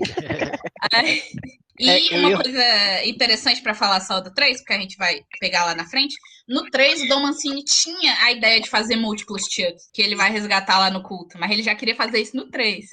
Aí eu tenho uma teoria minha que franquias longas, em especial as de terror, quando chega no terceiro filme, ou ela se perde, ou ela se torna paródia de si mesma. E pra mim, Chuck, Uhum. assim como Sexta-feira 13, A Hora do Pesadelo, Jogos Mortais, virou paródia de si. Só nesse filme tem um monte de coisa que a gente leva como meme da série. O feitiço longo demais que eu falei agora. O lance do pacote, que ninguém sabe como é que o Chuck se empacota. É, Faz todo não. mundo sempre, Foda. sempre Eu não tinha pergunta. pensado nisso, não. Todo mundo sempre pergunta, quem mandou? Aí sempre abre o cartão e diz, ah, aqui não diz. É pra isso que serve Sempre, fita, pra empacotar ele. É a única função. Não, mas aí é só depois, é só depois. E Ah, o. Chuck usando as pessoas de Uber, porque o Chuck não consegue dirigir, toda hora ele tem que botar a faca em alguém que tá dentro de um carro e dizer, me leva pra lá. Entendeu? Aí, aí surge todos esses memes, entendeu? Que quando chega na noiva, o Dom Mancini fala e, e joga esses memes tudo.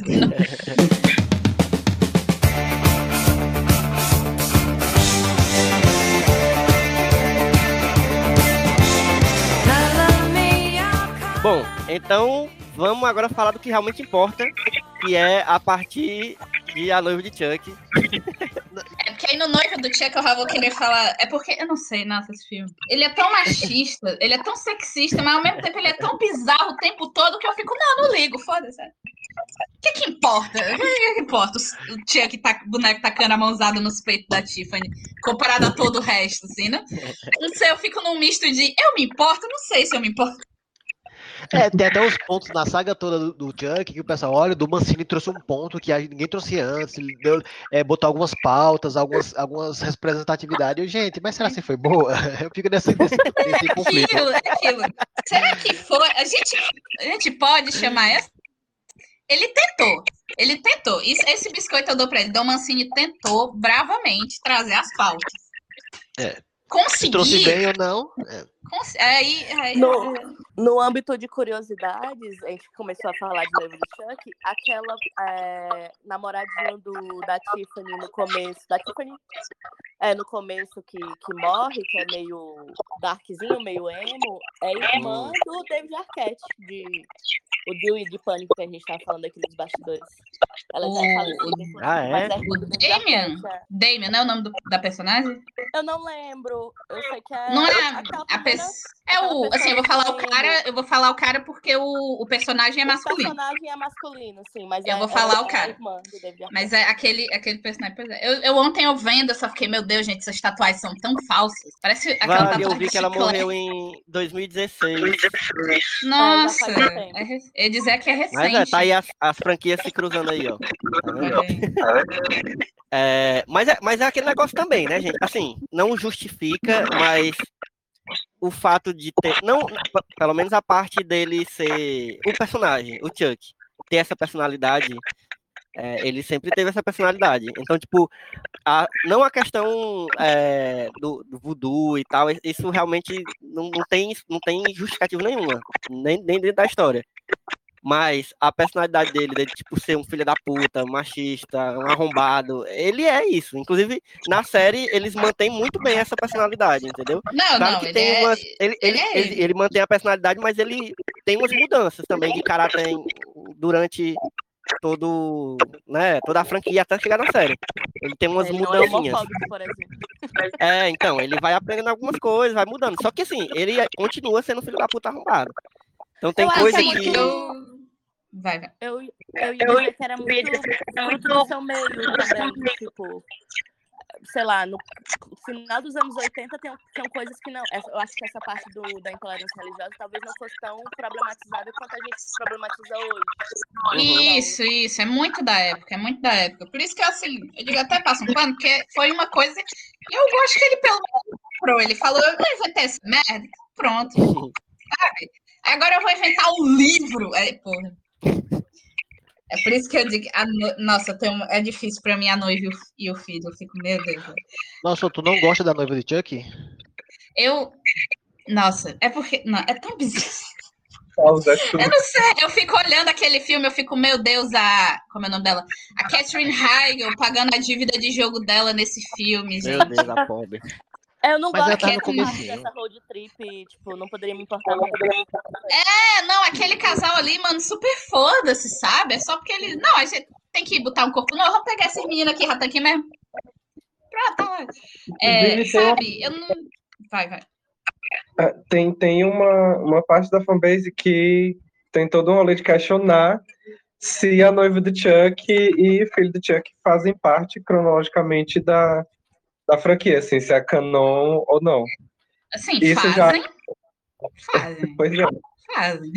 Ele, ele no culto aparece a. No culto não, na maldição já aparece, mas no culto ele deixa específico, né? Aparece a Tiffany e até a Nika fala: Ai, nossa, já falaram que você parece a Jennifer Tilly lá, ai, nossa, o tempo todo. E, e ela mesma diz: Ai, Tiffany, Jennifer, eu mesma me confundo. Então, pra mim, 100% é, é cano. É cano. Não, Aham. e, E a- é, e na série mesmo ele coloca tudo, né? Eu não vi a série, não sei. Sim, a série ela meio que abraça tudo e qualquer coisa que já foi colocada nos filmes, de uma forma que eu acho incrível, assim. Eu acho que tal hora você nem ele mais sabe o que ele já colocou, tá uma... Essa parte de Tiffany e Jennifer, você não sabe mais quem é quem. Eu não sei mais nada, assim. Não, e também acho que é intencional, né? Também não importa, Nossa, né? É, tipo, faz parte do, do, do- da mitologia do negócio já, você não, não, não saber mais nada, você não entender direito. Tem coisa que eu simplesmente não entendo mais e, e- e deixo rolar. Tipo, o negócio do- dos múltiplos chucks, eu já perdi o, a- o fio da meada, mas deixa, vai, vai, vai fazendo aí. Eu quero É. ver a putaria. Eu, deixa eu só dar uma a básica de, de produção desse. Seguinte, né? O, até então eram filmes de terror, né? Até a era indie, teoricamente, Uhum. são filmes de terror. Aí quando chega na noiva, o que é que aconteceu? Veio o Wes Craven, gênio, desculpa, Wes Craven, gêniozinho, está no coração. E, e o Wes Craven fez o quê? Fez Pânico. E o Dom Mancini olhou ele, ah, esse cara pegou um filme de terror e meio que fez um filme de comédia. Hã? Aí ele, ele fez o tentou copiar mais diferente, né? Então, a, a noiva e o filho já são filmes extremamente comédia, né? Já, o filme 100% não se leva a sério, né? Aí, como eu disse, pra mim só me irrita que ele é bem machista e sexista com a Tiffany, mas pelo menos ela é mais inteligente do que todos os policiais que já passaram nessa franquia, porque ela descobriu o lance, o lance do Charles no boneco só vendo o jornal. Aham. Ela descobriu a história todinha só lendo jornal. Então, assim, ela já é mais inteligente que todo mundo. E também a, a referência à noiva do Frankenstein, eu fico, meu Deus, a Mary Shelley se referindo Ah, é foda, túmulo. Quando Dom Mancini escrevia o roteiro, a Mary Shelley se tremendo todinha no túmulo dela. É, esse, esse filme, ele. Não, é numa época que as comédias eram as comédias do American Pie, né? Era muita comédia bem machista mesmo da época. Então tem um Uhum. pouco de clima da, da comédia da, da época também. Mas e eu acho ele. diálogos terríveis. Diálogos É, terríveis. Não, mas eu acho esse filme, assim, pra mim é o meu preferido da, da franquia toda. É o melhor tanto de terror quanto o melhor de comédia pra mim também. Meu e Deus. discorda? Sim, mas mim é aí é melhor só, é só isso. É só isso. É só a opinião. Não tem- Você gosta, você gosta. É só isso. Não, é. Ah, e sobre o A Noiva de Chuck, quando eu era mais novo, meu pai tinha locadora e tinha acabado de chegar esse filme né, quando ele montou a locadora, né? Então tinha, eu evitava passar por, por frente e a parte de trás tinha uma cena muito grotesca naquela car- encarte, que era do filho nascendo. Eu achava aquela cena nojentíssima, Minha que nossa. aquilo me aterrorizou por E muito não é tempo. nem- naquele- Não é nem nascendo, né? Ela espelha, assim, né? É, Cuspindo o bicho.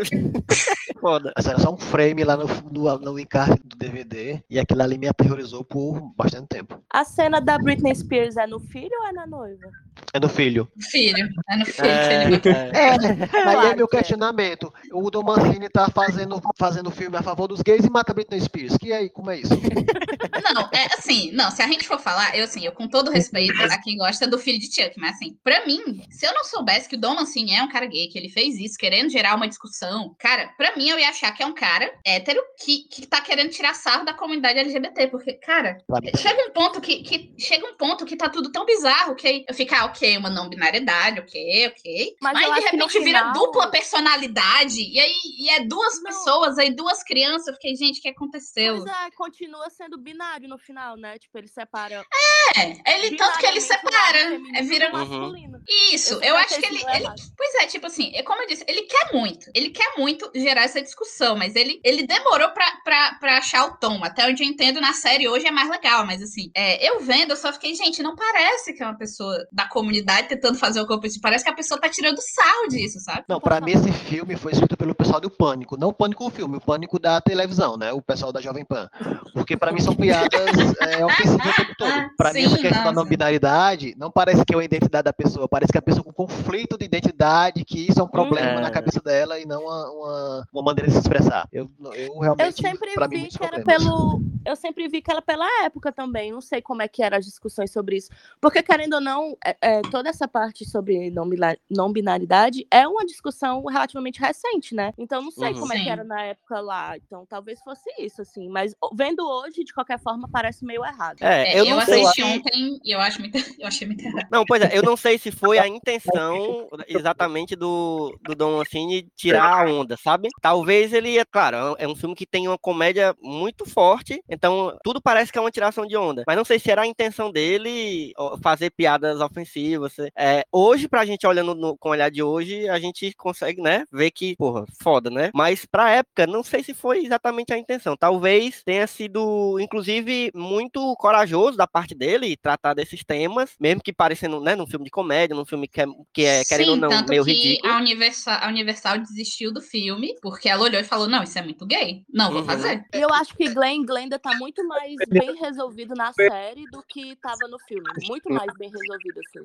Pra época, é, pra época ele foi absolutamente corajoso, o, o filme. Porque em Uhum. plenos anos 2000, você tem lá o personagem central da, da trama falando é, eu gosto de ser menino, mas eu também gosto muito de ser menina. É, é, eu quero ser os dois. E aí, no fim, no fim, o desfecho acaba indo por um caminho é, é, muito binário, de ir para um, um corpo tido como feminino e um corpo lido como, como masculino. Mas ainda assim tem, tem esse momento muito bom da, da discussão na hora em que é, tá lá a Tiffany e o Chuck discutindo, brigando muito sobre isso. E aí Glenn Glenda só emputece, tipo, gente, peraí, eu.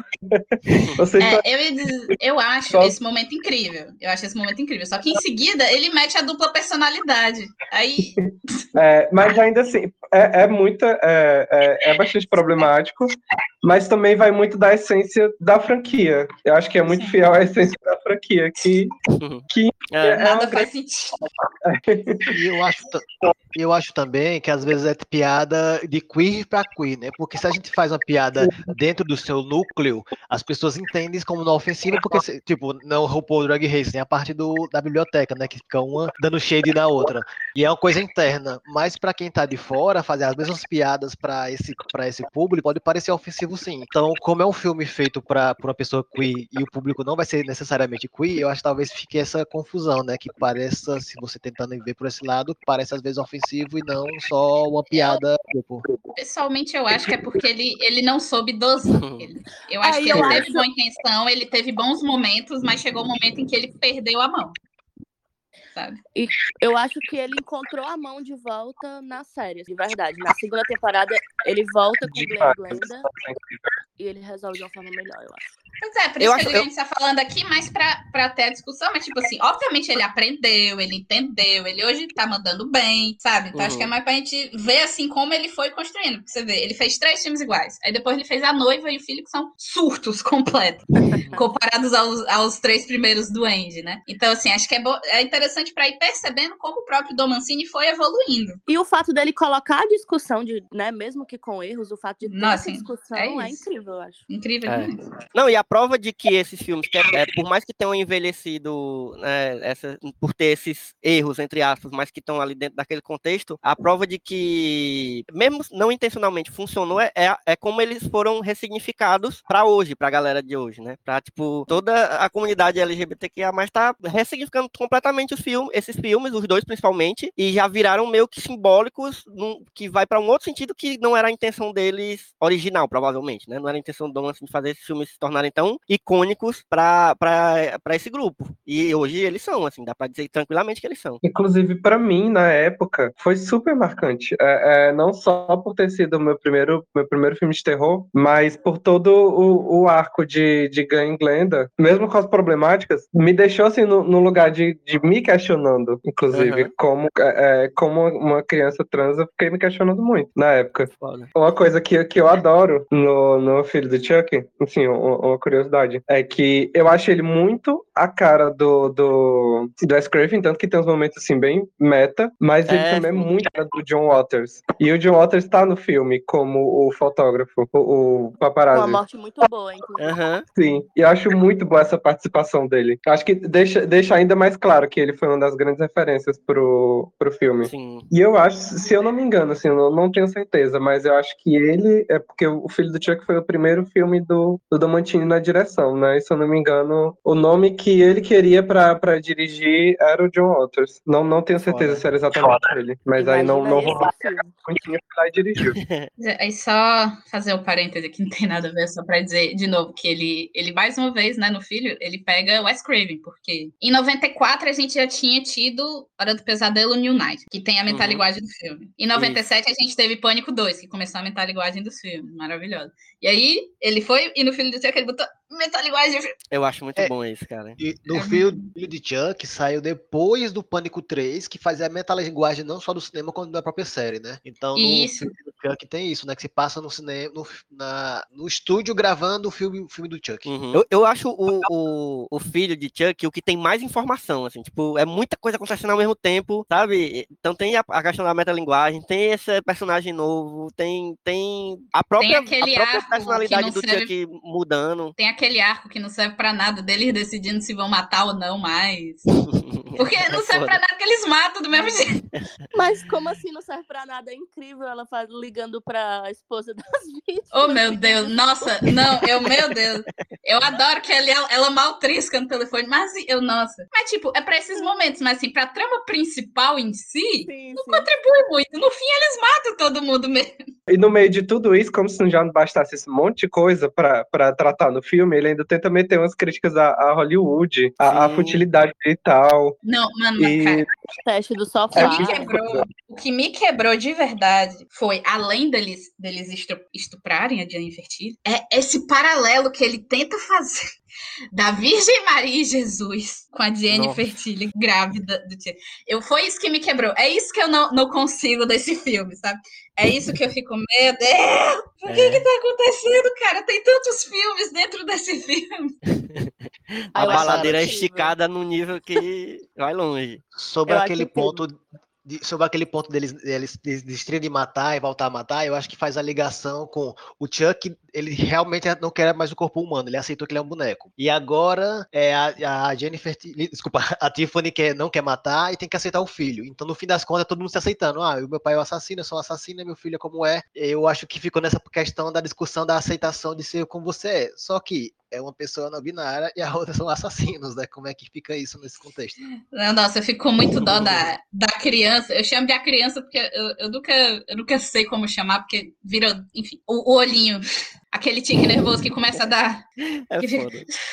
Que, que fica vendo lá a Tiffany, mata ele, o olhinho, olhinho, olhinho, olhinho. Nisso de como chamar, eu acho que o filme, a tradução do filme em português também é, é horrível, né? Tipo, o filho tem um gênero. É, É, e verdade, até é porque, até porque os créditos também, pelo menos no início, eu não lembro no final, mas no início é escrito Glenn, não é Glenn barra Glenda, é Glenn Uhum. Doll. Então, assim, eu acho que é porque é isso. Acho que, assim, provavelmente só o Dan Mancini também queria essa coisa do filme. Acho que, assim, quantas pessoas que, que entendiam um pouco disso estavam Uhum. envolvidas realmente, né? A pessoa dos créditos se ligou nisso, que isso importava? Provavelmente não. foi o grande Né? milagre É. sido lançado, ter sido gravado. É, Não é isso? é. A gente precisa comentar o marco, que são esses dois filmes, que é Na Noiva, a cena de sexo dos bonecos. E no eu- filho, Eu, eu tava, A cara, eu cena tava de tentando masturbação dos pular a bonecos. gente fala isso. Tava tentando Porque evitar, isso tal. me traumatiza de não uma pode, forma. não pode. Eu vi isso Meu ontem, Deus, eu vou ter pesadelos com isso até semana que vem. Bicho, olha,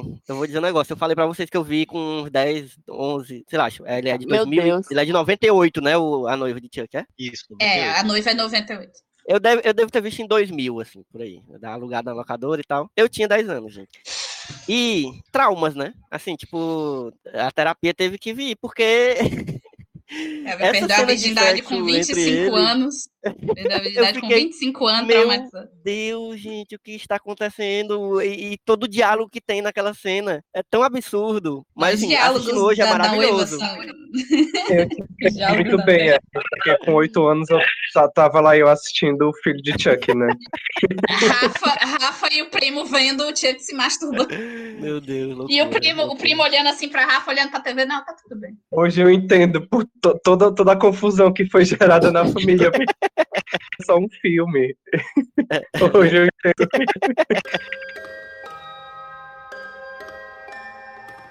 Então a gente tem a, a trilogia inicial, eu conto assim, né? Aí tem a biologia, que é a noiva e o filho, e a gente tem a, uma segunda biologia, né? São dois né, depois, né? Eu tô Isso. perdendo as Isso. contas, né? Que é o o primeiro, a maldição de 2013 e o culto, né? De 2014. Ou de Posso 2017. dar, o, posso dar logo o, a, o bastidores do, da maldição? Queria saber. Pronto. Então, o John Mancini, ele queria. Ele sabe a bagunça que ele fez, ele não é burro. Ele queria um filme em que ele pudesse amarrar as pontas soltas, resgatar o terror na franquia e dar um final digno. Tanto que ele fala, tem a, a metalinguagem disso do. Eu não lembro como é que a Nika fala. Não sei o que, realização de completude, sei lá, o TCC dela lá. Hum. É, dessa, ele queria finalizar bem, né? Ele queria, tipo assim, dar um final melhor pra série. Aí, só que aí ofereceram grana e o resto é história. Mas a ideia inicial dele era dar esse final um pouquinho mais fechado, um pouco mais no terror, enfim, que ele queria. E já Tanto que é ele isso, né? Já dá uma outra. É ele que dirige, né? o- Os dois, né? Sim. Mas, sim. É. quem deu grana? Deu grana pra ele não fazer mais filme? Porque isso aí foi com orçamento do troco de bala mesmo. Então, É, acho que é porque é aquela coisa, né? Já tava tendo. Que a Maldição de Choke é de 2013. 2009 já tinha tido o reboot de, de Sexta-feira 13. Acho que em 2010 teve o reboot do Hora do Pesadelo, né? Então eu acho que, que assim, tava no momento pra ele começar, né? Hoje em dia já, já tá tudo uma bagunça, né? A gente não sabe mais o que é reboot, o que é remake, o que é retcon. Mas eu acho que foi assim, tipo, acreditaram, mas também não acreditaram tanto, tanto que o filme foi direto pra home video, né? Uhum. Foi lançado direto em DVD. Mas assim, deram essa chancezinha, né? Porque é isso. Tá, tá sempre voltando. Essas franquias estão sempre voltando quando a gente menos espera. Ano passado saiu o reboot do, do Hellraiser. E, e é isso, assim. Eu, eu como eu disse, eu sempre fico impressionada como o Dom Mancini conseguiu manter o Brad Dourif, que é a voz do, do Chuck, né? Que é o Charles E. Ray. Porque assim, Desde o o Doug primeiro, Brad... aham. Desde o primeiro. E o Doug Bradley, que é o, o Pinhead do Hellraiser, ele só aguentou quatro filmes sabe? E o, e o Brad tá lá até o final, assim que nem o David Kirchner, que ele produziu, acho que todos também. Eu fico, meu Deus, essa gente tem um rabo muito preso com o Dom Mancini. Esse povo tá aí até agora, sabe? Ainda tá acreditando que o Dom Eu acho Mancini que deve vai ser- fazer um negócio.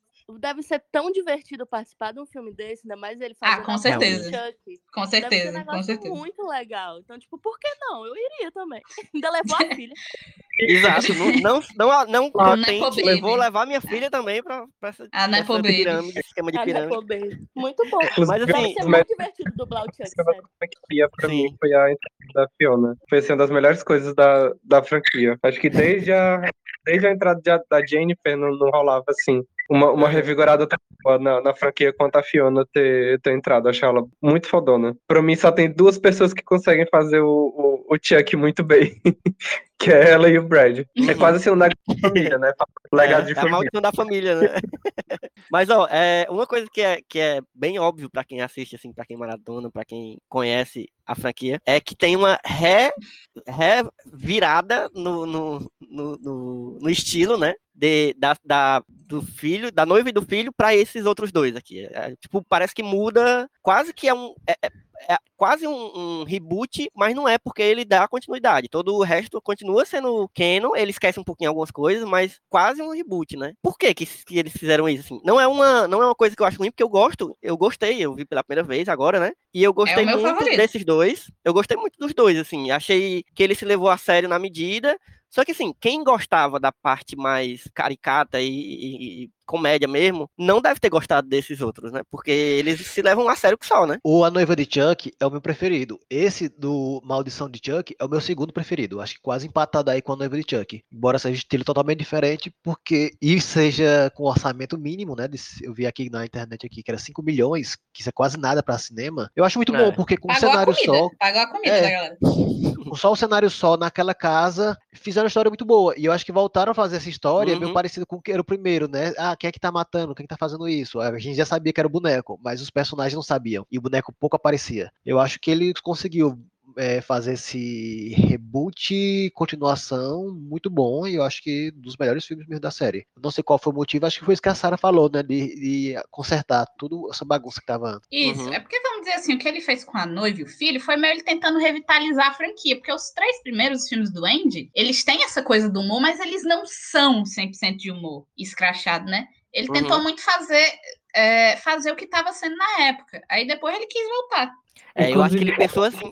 Eu acho que ele deve ter pensado assim, cara, eu vou fazer a galera ter medo desse boneco. Então eu vou fazer um Eu filme aqui pra galera ter medo desse muito boneco. bom. É muito ele bom, é muito bom. A vibe é muito boa, o clima. Ele é muito bem executado. Mas, no geral, uma coisa que eu gosto muito da franquia é que acho que eles sabem muito bem se, se reinventar é, Uhum. é, ao longo do tempo. Porque se pegassem é, a primeira trilogia, os, os dois filmes, né? Noiva e Filho, e os dois filmes que vieram em seguida, e a série, os quatro, é, essas quatro, entre aspas, coleções, têm linguagens totalmente diferentes, é, que condizem muito com o que estava sendo feito na, na época, e ainda assim trazendo é, é, coisas novas, mas de alguma forma conseguindo manter ali uma, uma essência. E eu acho isso muito bom, porque ele vai conseguindo se reinventar. E de certa forma vai deixando a gente curioso para ver o que, que mais que ele vai inventar ainda é, é, para conseguir continuar lançando coisas. Uhum. E eu acho muito bom. Eu acho bom também porque ele reinventa o filme, mas o Chuck ele é muito fiel a quem ele é. Assim, o Chuck é Sim, o Chuck sim. desde o começo em todos os filmes, em todo, você, tipo, ele é muito reconhecível, não tão, não só visualmente, como personalidade. Você sabe o que esperar dele, ele não muda, não é tipo o Fred Krueger no na hora do pesadelo que que vira, que é uma, uma coisa mais séria, e o Fred muda nos filmes. O Chuck não, o Uhum. Chuck sempre foi o Chuck, embora os filmes mudem, eu acho isso muito legal. Ele reinventa como contar a história, mas ele não reinventa o personagem principal dele, eu acho legal. É, um- um- uma coisa que eu não gosto do, do- da maldição e também do culto é a aparência dele. Fica estranhíssimo, assim. Não, não parece mais o, o Chuck de antes. Parece um outro Chuck. Mas assim, depois quando você absorve, você né, Acostuma. deixa, deixa rolar, aí você aceita. Mas, tipo, de primeira, assim, quando eu assisti, eu tomei um susto. Eu já tinha visto os cartazes dos, dos filmes, mas ver ele se movimentando é muito estranho. Eu fiquei, meu Deus, eu quero aquele Chuck, eu quero o meu Chuck de volta. Eu achei muito ruim também. Mas, mas assim, é aceitável, né? Quando você se acostuma. Mas realmente, eu acho, eu acho que também o fato de ele ter os dois filmes, principalmente a Maldição, ter um orçamento muito baixo, claro que isso também é romantizar demais a, a falta de dinheiro no, no cinema. Mas eu, eu sempre acho que filmes com, com um orçamento menor faz a produção ter, ter que ter mais criatividade. E às vezes a, o minimalismo, por exemplo, esse filme é muito minimalista, a Maldição, porque é todo como o Michel falou, é tudo dentro de uma mesma casa, é, são sempre aqueles personagens, não tem muito. É, é completamente diferente do que foi, por exemplo, o Filho de Chuck, que são vários cenários, muita gente, muita coisa acontecendo, muita informação. Nesse não, nesse é bem, é bem objetivo. É, É gótico, e- né? e- Uma casa gótica. isso, exatamente, uma mansão meio bizarra, assim, meio estranha. é, e, e a coisa de se criar o clima, eu acho que Dom Mancini foi muito bem na direção desse filme, muito bem mesmo, assim, pra ter sido, finalmente ele ter, né, dito, não, agora eu quero dirigir o meu. Ele se garantiu muito, assim, se realmente a intenção dele foi isso que eu falei, né, porque eu acho que foi fazer a galera ter medo de um filme do, do Chuck, ele conseguiu demais, assim, e eu acho que o fato de ter pouco orçamento talvez tenha sido bom pro filme, sabe? E eu acho até que pra série, não sei se o orçamento da série é muito grande, acho que é mais, mais ou menos, né, porque ele é da original Sci-Fi, né, que é um canal meio que não é muito famoso por fazer coisas de orçamento enorme, né? Mas que se arrisca em fazer, enfim, ficção científica e fantasia à torta e à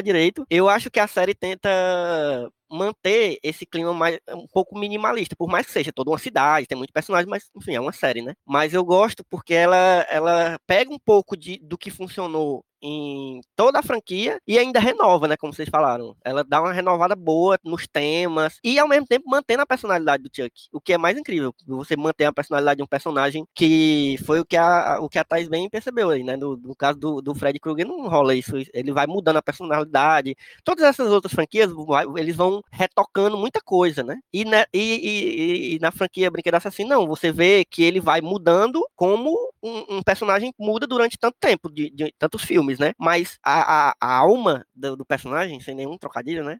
continua a mesma. É, é tipo, ele continua sendo esse arrombado. Na série, eu até fiquei. Eu, eu estranhei no começo o negócio de- dele querer ajudar o menino, não sei o quê. Mas depois isso vai se explicando de uma forma tão boa e, e- e vai mostrando que, na verdade, ele não mudou tanto assim, que eu achei incrível, assim. Eu, eu tô muito feliz com a primeira temporada da série. Vou já já começar a ver a segunda. Enfim, eu tô feliz de ter quebrado esse preconceito também, mais uma vez, com uma franquia que eu tinha muito preconceito antes. E que, inclusive, eu queria que vocês comentassem também sobre como tá sendo renovado. Eu acho que que isso é completamente culpa do Dom Mancini, do Chuck. Essa história do, do terror com bonecos e maldição em brinquedos, e, enfim. Tá, tá aí, né? A gente tá vendo a, a, a Megan, né? Aí teve a Annabelle, enfim, tem outros aí menores que, cara, tão famosos, mas estão aí. A gente, a gente tá vendo os bonecos com tudo aí de novo, né? E Megan tem muito espírito de Chuck, né? Porque é um filme também ridículo no, no sentido de louco, assim, de o que é que tá acontecendo. É, eu acho que bebe muito, assim. Acho que quem gosta de Chuck, do- dos Chucks mais comédia, comédia. Gosto Aham. de Megan. Tem um- uma linha. A Mega, a Mega é filha do, do Chuck com a Juju Carente, na verdade. Realmente. Eu Mas gostei eu- bastante. Tô curiosa pra ver a versão sem, a, a versão sem cortes de, de Megan. Eu assisti a, a, a primeira, a primeira versão, a versão que foi pro cinema, né? Porque como o filme fez sucesso no TikTok, resolveram censurar um pouco do- da violência do filme pra, ir, pra render mais números. E funcionou. E aí, mas achei muito bom. É super divertido de, de assistir, é muito leve. É uma farofinha, assim, muito boa. É, se você for assistir assim, meio bem despretensioso, é, é, é bom, é, é divertido. Eu, eu não gostei não, muito não. Não sei por que exatamente. Eu achei que, sei lá, foi... Não sei se eu tava esperando mais também, porque eu gostei muito de, de Maligno, né, que é o filme anterior dele. Gostei muito. E foi muito inesperado pra mim, e criativo. Aí Meu eu Deus, fiquei, ah, finalmente alguém que também gostou de Maligno. Eu também, eu também tô no. Não, tem uma galera, tu vai ver que no, no, no, no, no Só Mais Uma Coisa tem uma galera que defende esse filme. É, a gente é esse grupinho. Seleto. Mas, ó, eu acho que a gente tem que falar do Elefante na Sala, né? Que é o remake desautorizado. que Calma, pô, tem que teve- falar, tem que falar da cena dos três bonequinhos discutindo no cu, Meu... Caraca, verdade. que é a melhor É, não, cena de Vamos, fala, vamos falar o que a gente ainda tem pra falar de A Maldição e do Culto, que tem muita coisa também, realmente, que a gente. Eu tô adiantando aqui só pra gente não se estender, mas Eu, eu amo Tem o muita culto. coisa Eu acho que no culto ele já icônica. volta. É, eu acho que no culto ele já volta mais pra comédia. Apesar dele ainda É. conseguir entregar uma vibe bem terror e tal. Eu amo os vários Chucks, eu amo. Eu amo os vários Chucks. Inclusive no Star Plus, aqui uma denúncia. Nem a maldição, nem o culto no Star Plus tem as cenas pós-crédito. Eu Vale? queria fazer essa eu não denúncia. Mas não, eu, fiquei- eu fui ver no YouTube depois, porque o, o- culto, se não tem a cena pós-crédito da maldição, fica totalmente perdido. O Andy, eu acho muito legal que eles conseguiram chamar o, o mesmo ator de volta. Uhum. Porém, no, no culto, ele, ele tá lá, ele tá só passeando pelo filme, ele não faz diferença no filme. E- mas, nossa, eu adoro os vários bonecos e aquela cena deles conversando. Que, não, eu vou matar o Andy porque isso e isso. Eu, não, cara, olha o meu cabelo. Olha o que ele fez comigo. É muito bom. O, o culto de Chuck eu não gosto tanto, não, porque pra mim voltou a bagunça, eu não sei. Eles estão querendo fazer terror, estão querendo fazer comédia, estou confuso. Querendo Mas tem muito momento dinheiro. bom. É, tem muito momento bom nesse filme. Essa conversa desses três bonecos é ótima. E eu não entendi, eu não lembro qual era. O, o Chuck queria começar a fazer vários Chucks, é isso? Ele queria virar. É meio que o plot dá, talvez do, de alguma temporada É, série. aí. agora ele arranjou um novo feitiço, que ao invés de AD do Dambala, é AD Boku Dambala, que ele achou na internet. no site, no site de Voodoo. Que aí ele descobre meio como ele, ele cria vários clones, né? Que aí é, é um pouco confuso, porque eles não chegam na, na ordem em que ele se multiplica, né? O que chega com a alma do Chuck é o que a Tiffany deixa lá. Só que ele é o segundo boneco que chega, né? Porque o, o psicólogo, psiquiatra, aquele escroto lá, ele também já trouxe um boneco, só que aquele boneco tava limpo. Só que aí o, que a- o da Tiffany foi e, e botou a alma do boneco. Enfim, é um pouco confuso. É, É eu fico na é dúvida, porque eu, eu pensava que ele dividia a alma, eu não sabia se eram clones ou se era uma Hive Mind, no final, quando morria, todos iam ter a mesma memória. É, não, Hive Mind eu acho que não. Eu acho que Hive Mind não. Mas é como se eles fossem clonezinhos. Ele fala Eu que eu, eles falam, eu sou eu de vários jeitos, né? Ele fala assim, mas também não tem regras muito claras, novamente. E ele vai ficando meio. Eu não sei se isso é só na série, que faz um tempo que eu assisti o culto. Mas ele vai ficando meio burro também, como se o fato de dividir muito diluiu quem ele é um pouco. Ele tá meio. As outras. Os, os Chucks divididos são meio burros também, com o tempo. De tanto ele dividir. É, eu, eu, eu digo que é porque alguns passaram por outros traumas. Tem um que é enterrado, aí o outro tem o lance do cabelo. e- e- é, eles tiveram a vida mais complicada. Eles passaram por Traumas outras coisas. Eu acho, eu, acho, a história deles parecida com a da Ju, inclusive. A gente precisa falar, nem que seja um pouquinho, do Brinquedo Assassino de 2019. Eu tenho uma O que que história ótima acham? sobre esse O filme. que, que vocês acham desse filme? Tá, calma. Primeiro preciso dizer, Dom Mancini não estava envolvido, certo? Esse filme Hum. foi feito por causa de uma brecha judicial. Porque o Dom Mancini não estava envolvido, ele recusou ser produtor executivo e ele foi o primeiro a frescar com o visual feio do boneco. É, ele foi, esse filme foi feito por causa de uma brecha judicial. E, assim, a MGM, eu não sei, não, não sei, não entendo. Não vou, não vou nem tentar explicar. E aí deram Deve o jeito de fazer o filme. Eu vi É a brecha aí- É igual a brecha da Marvel com a Sony, que tem que ficar tantos anos fazendo filme do Homem-Aranha, senão ela perdia. Sei lá o que foi que fizeram. E a minha, eu tenho uma história ótima desse filme, que eu vi ele no cinema, né? 2019, né? Eu vi com meu ex. E meu ex, eu vou falar porque ele não ouve isso aqui mesmo. Ele chorou nesse filme. Ele chorou nesse filme. Ele chorou, tá hora ele. Ah, ele não queria cuidar do amigo dele. Ele só queria o amigo dele. Eu, meu, Meu Deus. Tinha sido uma luta, porque ele era, ele não queria ver filme de terror, né? Eu, assim, aí ele não queria, e foi toda uma conversa pra mandar ele pro filme quando eu vi ele chorando no filme, porque ele só queria cuidar do amigo dele. Ah, chorando no meio do chat. eu, vou, eu vou revelar que eu não desgosto desse filme, não, certo? Eu acho ele válido. Eu, eu acho que é uma ideia. Eu acho que é uma ideia boa que tem sido bem usado ultimamente. Muitos filmes têm feito essa coisa da tecnologia, alguns melhor A própria outros. Mega, né? É, tem o, o, o tosquíssimo que eu ainda não tive coragem de assistir, que é Meme do Mal que também é um pouco dessa coisa hum, da tecnologia. Esse aí sempre passa na minha frente, assim, no Star Plus, e eu faço uma careta para ele e passo direto. É, então, também ainda não tive, não tive a coragem. Mas muitos filmes estão trabalhando essa temática e eu acho que ele trabalha até ok. Uhum. Eu, tenho... eu acho que só não precisava ser Chuck, entendeu? Se fosse. É, podia é. qualquer outra coisa. Joãozinho da qualquer... não, mas acho que o grande fator para eu gostar desse filme chama-se Albert Plaza. E, e também o, o outro, o Brian Ty Henry também, que é muito foda. E eu todo lugar que ele tá eu gosto. Mas é, eu, eu acho ele bem simples, não tão pretencioso. Mas é isso, não é, não é exatamente Chuck, né? Não precisava ser. Tu não viu ainda, não, Michel? Vê que tem a obra Plaza, mano. A gente gosta. É, eu, vi, eu, ia assistir por causa dela e porque o boneco parece o Whindersson. Mas eu não. Meu Deus, eu nunca mais vou, vou poder ver esse filme. Não, né? Não, não posso mais assistir.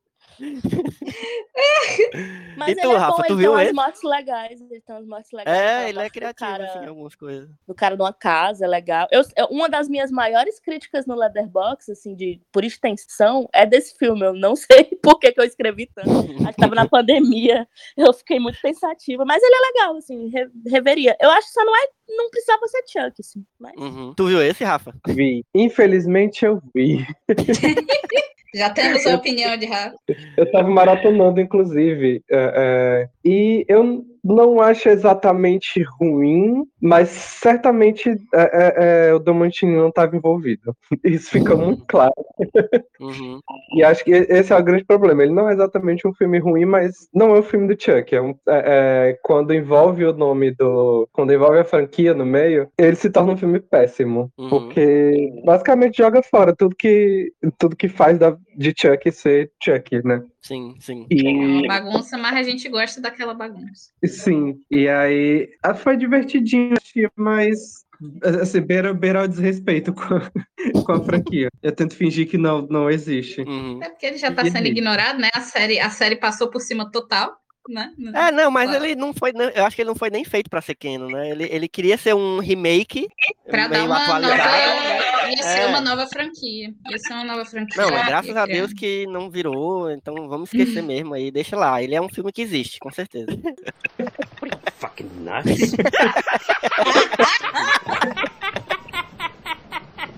you thought.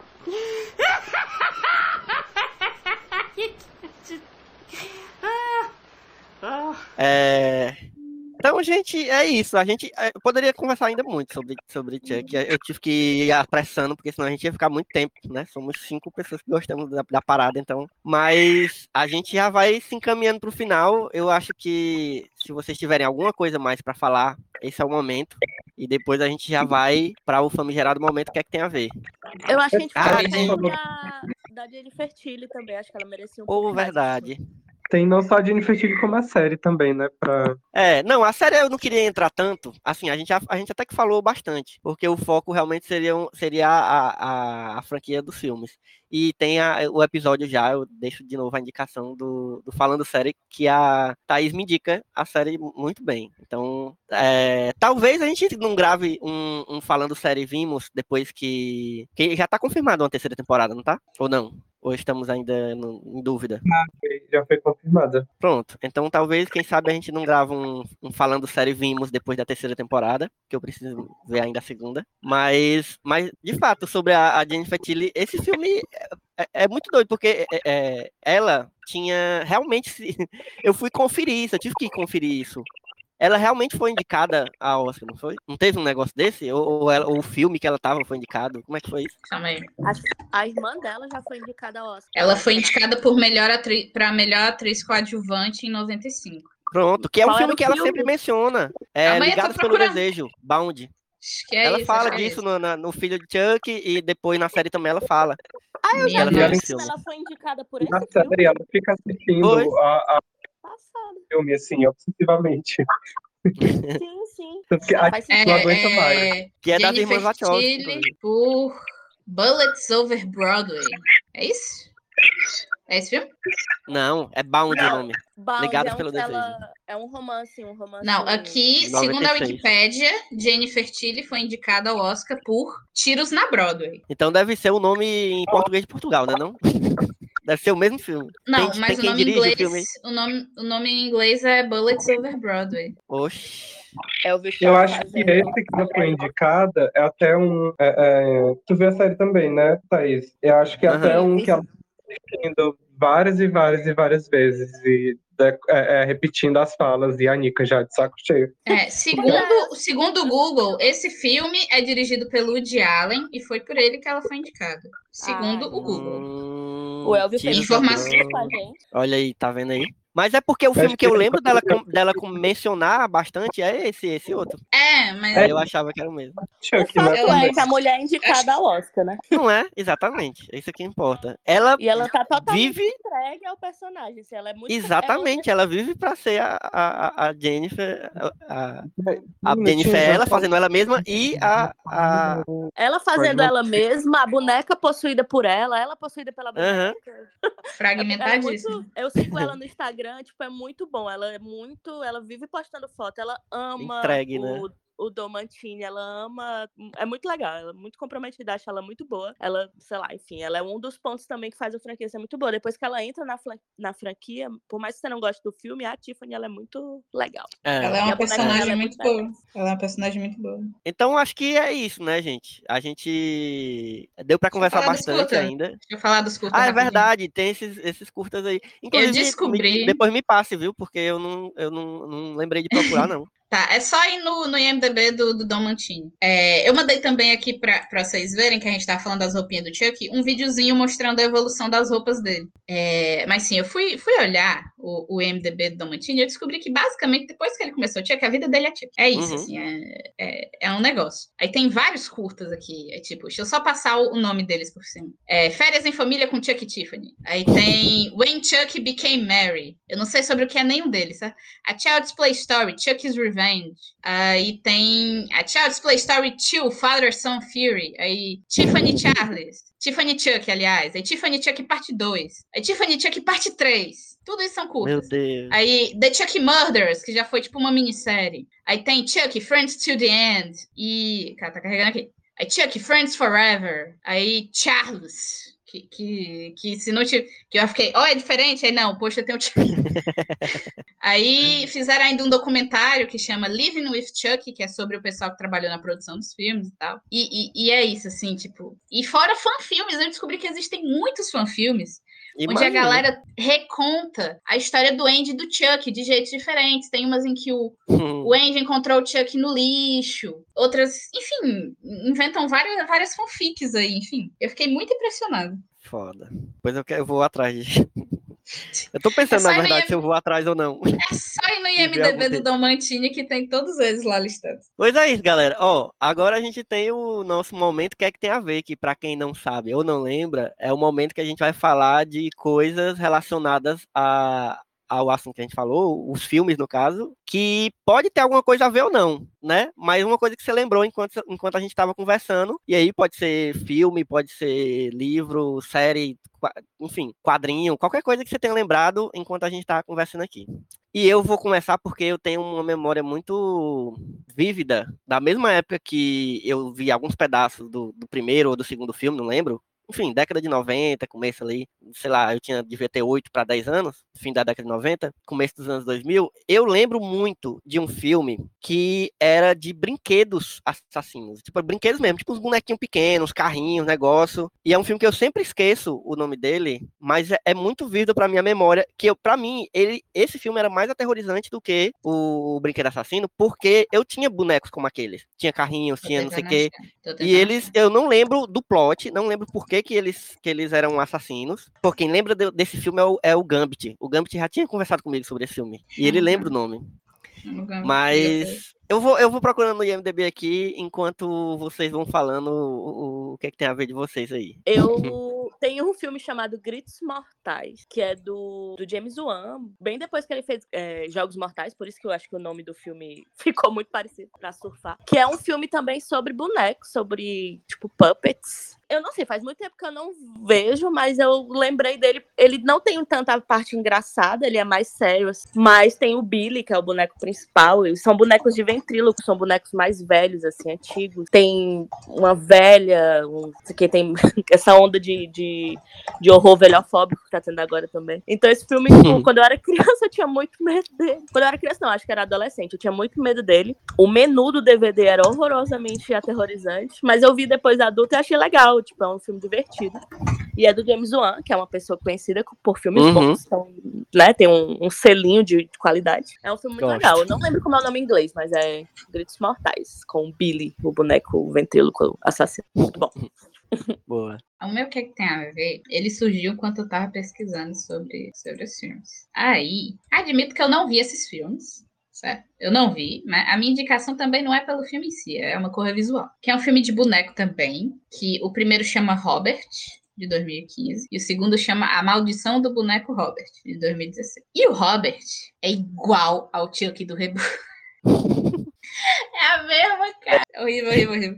É igualzinho. O Robert tem exatamente a mesma cara. Inclusive, o filme veio antes, então fica aí que o Chuck Olha do aí. reboot. Assim como o Chuck do primeiro filme copiou o Fofão, o Chuck do reboot copiou o Robert. E, e é isso. Eu não faço ideia se esses filmes são bons se esses filmes são bons. Eu sei que é filme de boneco e o boneco é igual o Chuck do reboot. E é isso. Eu tenho uma história sobre o Robert. Esse Robert era um boneco lá de Key West, que é uma cidadezinha dos Estados Unidos. E ele tinha toda essa história de que ele matou. Uma lenda da cidade que ele matou hum. alguém e tal. Ninguém sabia se era criança. É uma história muito parecida com a do Chuck.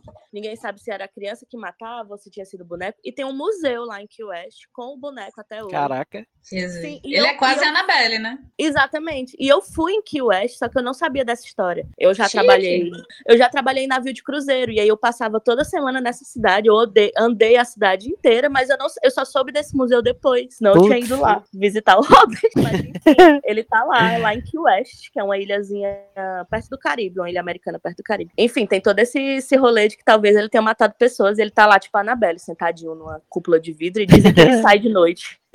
Misericórdia.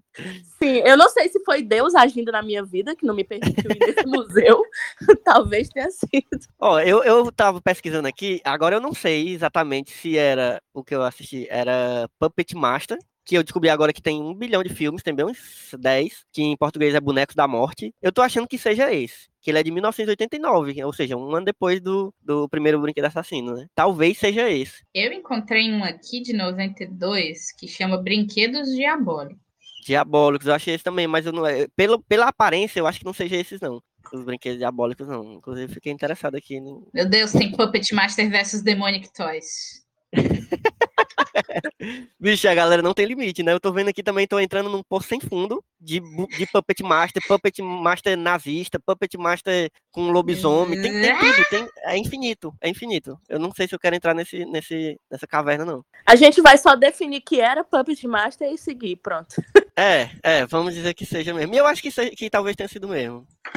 Pronto, Michel e Rafa, o que, é que vocês lembraram de, de que tem a ver com, tem a ver com, com o Brinquedo Assassino? Eu sempre lembro muito de. Eu não lembro como é o, nome, o título original do filme, mas se eu não me engano, ficou com Boneco do Mal aqui no, no Brasil. Hum, que... tô ligado, nunca vi não, mas eu sei qual é. Ele não tem nada assim de muito uau, mas é um filme muito bom de assistir. E tem é um plot twist maravilhoso. Isso, The Boy. E ele traz, ele traz uma, uma perspectiva muito legal desse, desse lance de filmes com, com brinquedos e tal. E tem um plot twist muito bom. Talvez o plot twist seja até melhor do que o próprio filme. Uhum. E é isso. Michel. Então, eu não, eu, não, eu não queria recomendar a série, né? Que a gente já falou bastante, né? Então, você tem bastante a ver. É, já tá recomendado. Tem duas coisas. Tem, não sei se vocês assistem Drag Race, mas tem a, a drag queen que é a Jinx Monsoon, que ela é uma comedy queen. Então, na, no mesmo aplicativo lá da que produz a do pessoal que produz a Drag Race, tem o Sketch Queens, que é o programa dela, onde ela faz alguns sketches. Então, para vocês procurarem no YouTube uma sketchzinha de um minuto, que é a Jinx Monsoon interpretando a Jennifer Coolidge conversando com a Jennifer Tilly. Meu Deus, caralho. As duas conversando Tem, sobre link- o grupo de Jennifer. tem pelo menos um pedaço disso em, em- no YouTube? Tem, tem um minuto no YouTube. O sketch é um pouquinho maior, Pronto. mas tem um minutozinho no YouTube. Pois manda aí E que aí é pra eu botar no, das- no- nos- na, na descrição desse episódio, pelo amor de Deus. Eu vou passar o link. E aí tem também, eu queria recomendar, que era um. Tem dois documentários na Netflix, que é filmes que marcaram época. E aí na terceira Hum. temporada tem três episódios sobre filme de terror, é, esses filmes antigão. E também tem o Brinquedos que marcaram época, que também fala de brinquedos dos anos 80. Aí fica aí uma recomendação mista desses dois documentários. Boa, boa. Eu achei que alguém ia recomendar, não sei se. Eu acho que é Michel que assiste. Não sei se mais alguém assiste aqui aquela série do Shyamalan Servan da Ah, sim, Apple. assim eu assisto. Eu achei que alguém. Eu achei que tu ia recomendar essa, Michel. Não sei se tu lembrou também. Porque, né, tem um pouco a ver, né? Querendo ou não. É, Eu tem não uns assisto, não, que tem a ver. Eu não sei se eu, se eu vou recomendar porque eu tô em, em conflito com a terceira temporada. Já começar a quarta e eu tô em conflito com a É, série. eu vi então. a galera falando que tá meio. é. Mas enfim, fica aí a lembrança também. Tem, inclusive tem episódio. Se eu não me engano, tem episódio. Tem, acho que foi Carla e. Carla e Milox. que me indicaram, né? É. Mas eu não assisti, não. Essa, essa recomendação eu não, eu não sei se eu vou seguir, não. Mas, mas a série é Apesar de eu muito boa. muito do Shyamalan. É, a série é muito boa, tem esse climazinho de terror, assim, não é um tema de assustar, não é slash, é um, é um climazinho de terror. Uhum. Mas é isso, é só vendo pra. Ou isso como vocês podem escutar lá eu falando série explicando, porque eu acho que só vendo mesmo pra entender. Pois é isso, galera. Foi muito bom estar com vocês aqui nesse domingo de manhã, atravessar algumas horas desse domingo, conversando sobre Chuck, sobre Brinquedo Assassino, sobre Dom Mancini e sobre várias questões aí. É, como eu falei, foi muito bom, foi muito feliz para mim ter quebrado esse, esse preconceito que eu tinha e estou cada vez mais me adentrando nesse mundo do slash e dos, dos filmes de terror que, enfim, viraram franquias enormes. É, e tô, inclusive, estou cada vez mais é, vendo, porque eu tenho que ter, eu quero ter é, lugar de fala na, na quando eu for falar mal dos remakes que estão saindo, dos, do monte de coisa que tá saindo ainda, tentando reviver essas franquias. Ou então falar bem também, né? Como no caso de Pânico, eu gostei muito de Pânico 5 e, e estou aí para ver o, o 6. Vocês já viram aí, eu ainda vou ver. Mas muito obrigado por terem aceitado esse convite e, e ter se organizado para a gente gravar hoje, porque foi realmente muito bom. Foi uma conversa muito boa, gente. Então, eu vou deixar esse espaço aqui para a gente falar das de onde a gente pode encontrar vocês nas redes sociais, ou não encontrar também, se não quiser, não precisa dizer, ninguém é obrigado. Mas, Michel, comece aí, nosso editor, falando onde é que a gente te encontra e que quiser comentar alguma coisa sobre Brinquedo Assassino, Slash ou RuPaul's. Bom, a rede social que eu uso é o Twitter, então minha arroba é Michel com dois L's, RLS. E de lá de vez em quando eu falo alguma coisa sobre série, filme, sei lá, sobre reclamando de trabalho. Videogame menos agora, porque tá tudo caro, então não consigo comprar nenhum. Mas estou lá falando sobre essas. O que eu faço, o que eu passo lá meu tempo, comentando sobre as coisas que eu faço para passar meu tempo. Sarinha, diga aí onde é que a gente te encontra. Eu, como sempre, indico o Instagram. No Instagram tem o Linktree, né? Instagram é Milady Sara B, M-I-L-A-D-Y-S-A-R-A-B. E aí dá para escolher para onde você vai. Ultimamente estou mais ativa no Twitter também. É mais, não, é mais fácil, a gente vai, chega, escreve um negocinho e manda, depois se arrepende. É, mas tentando voltar a ser ativa em outros lugares. É isso, no geral, no Twitter reclamando de coisas, reclamando sobre reclamar das coisas, reclamando de gente reclamona e por aí vai. Rafa, diga lá onde é que a gente encontra você por aí. É, meu Instagram é Frozinha de Jambo. Enfim, lá basicamente tem sido foto de gatos e muita postagem sobre pânico, porque ultimamente é, é- é como eu sempre, sempre que algo de pânico está sendo lançado, algo está acontecendo no mundinho pânico, meu único traço de personalidade vira ser fã de pânico. e é isso. E por último, Thaís. Ah, no, pode, pode ser o Twitter. Twitter é Thaís com quatro S's Araújo, porque meu nome é muito comum e tem muitas pessoas. Mas é isso também. Eu vejo muito filme de terror também altamente insalubre, muito reality da Netflix sem nenhuma agregação ao seu caráter. E aí, de vez em quando, eu comento alguma coisa por lá. Pode me seguir se quiser. Boa. Inclusive, a gente tem que falar que Rafa e Sara também escrevem no, no, no, site, no Só Mais Uma Coisa, que para quem não sabe é o, o site onde esse podcast aqui está ancorado, né? Que é o Só Mais Uma Coisa. Procurem a gente também nas redes sociais, arroba site Smook. Smook é a sigla de Só Mais Uma Coisa, site Smook tudo junto, tanto no Twitter quanto no Instagram. É, nos dois também tem link pro Linktree, aí tem, você vai encontrar outras redes onde nós estamos, Leatherbox, enfim, em breve a gente vai produzir talvez coisas pro YouTube, não sei ainda não vou prometer, mas veja, é, é, ouça nossos podcasts também, porque além do, do Só Mais Um Plano de Sequência, que é esse aqui que a gente fala sobre cinema, como vocês já ouviram a gente falar, né? Tem o Falando Série, que é de indicações de séries, ou falando também sobre séries que nós vimos. É, a gente tem o Memory One, que é sobre videogame, a gente tem o Janela Sonora, que é sobre trilha sonora de filme, enfim, tem vários podcasts lá, e, e se você seguir as nossas redes sociais, você vai ficar por dentro do que, é que a gente está lançando, as críticas, as listas. Então, é isso. Siga a gente e se quiser me seguir, arroba Elvio Franklin em qualquer rede social, você vai, você deve me encontrar aí. É fácil, não tem outro, quer dizer, tem o meu pai, mas ele teve que fazer diferente o arroba dele, então nem se preocupe, que eu fiz primeiro. É, e é isso, galera. Foi bom demais conversar com vocês. Um cheiro e até a próxima sessão. Falou. Até mais, pessoal. Tchau, galera.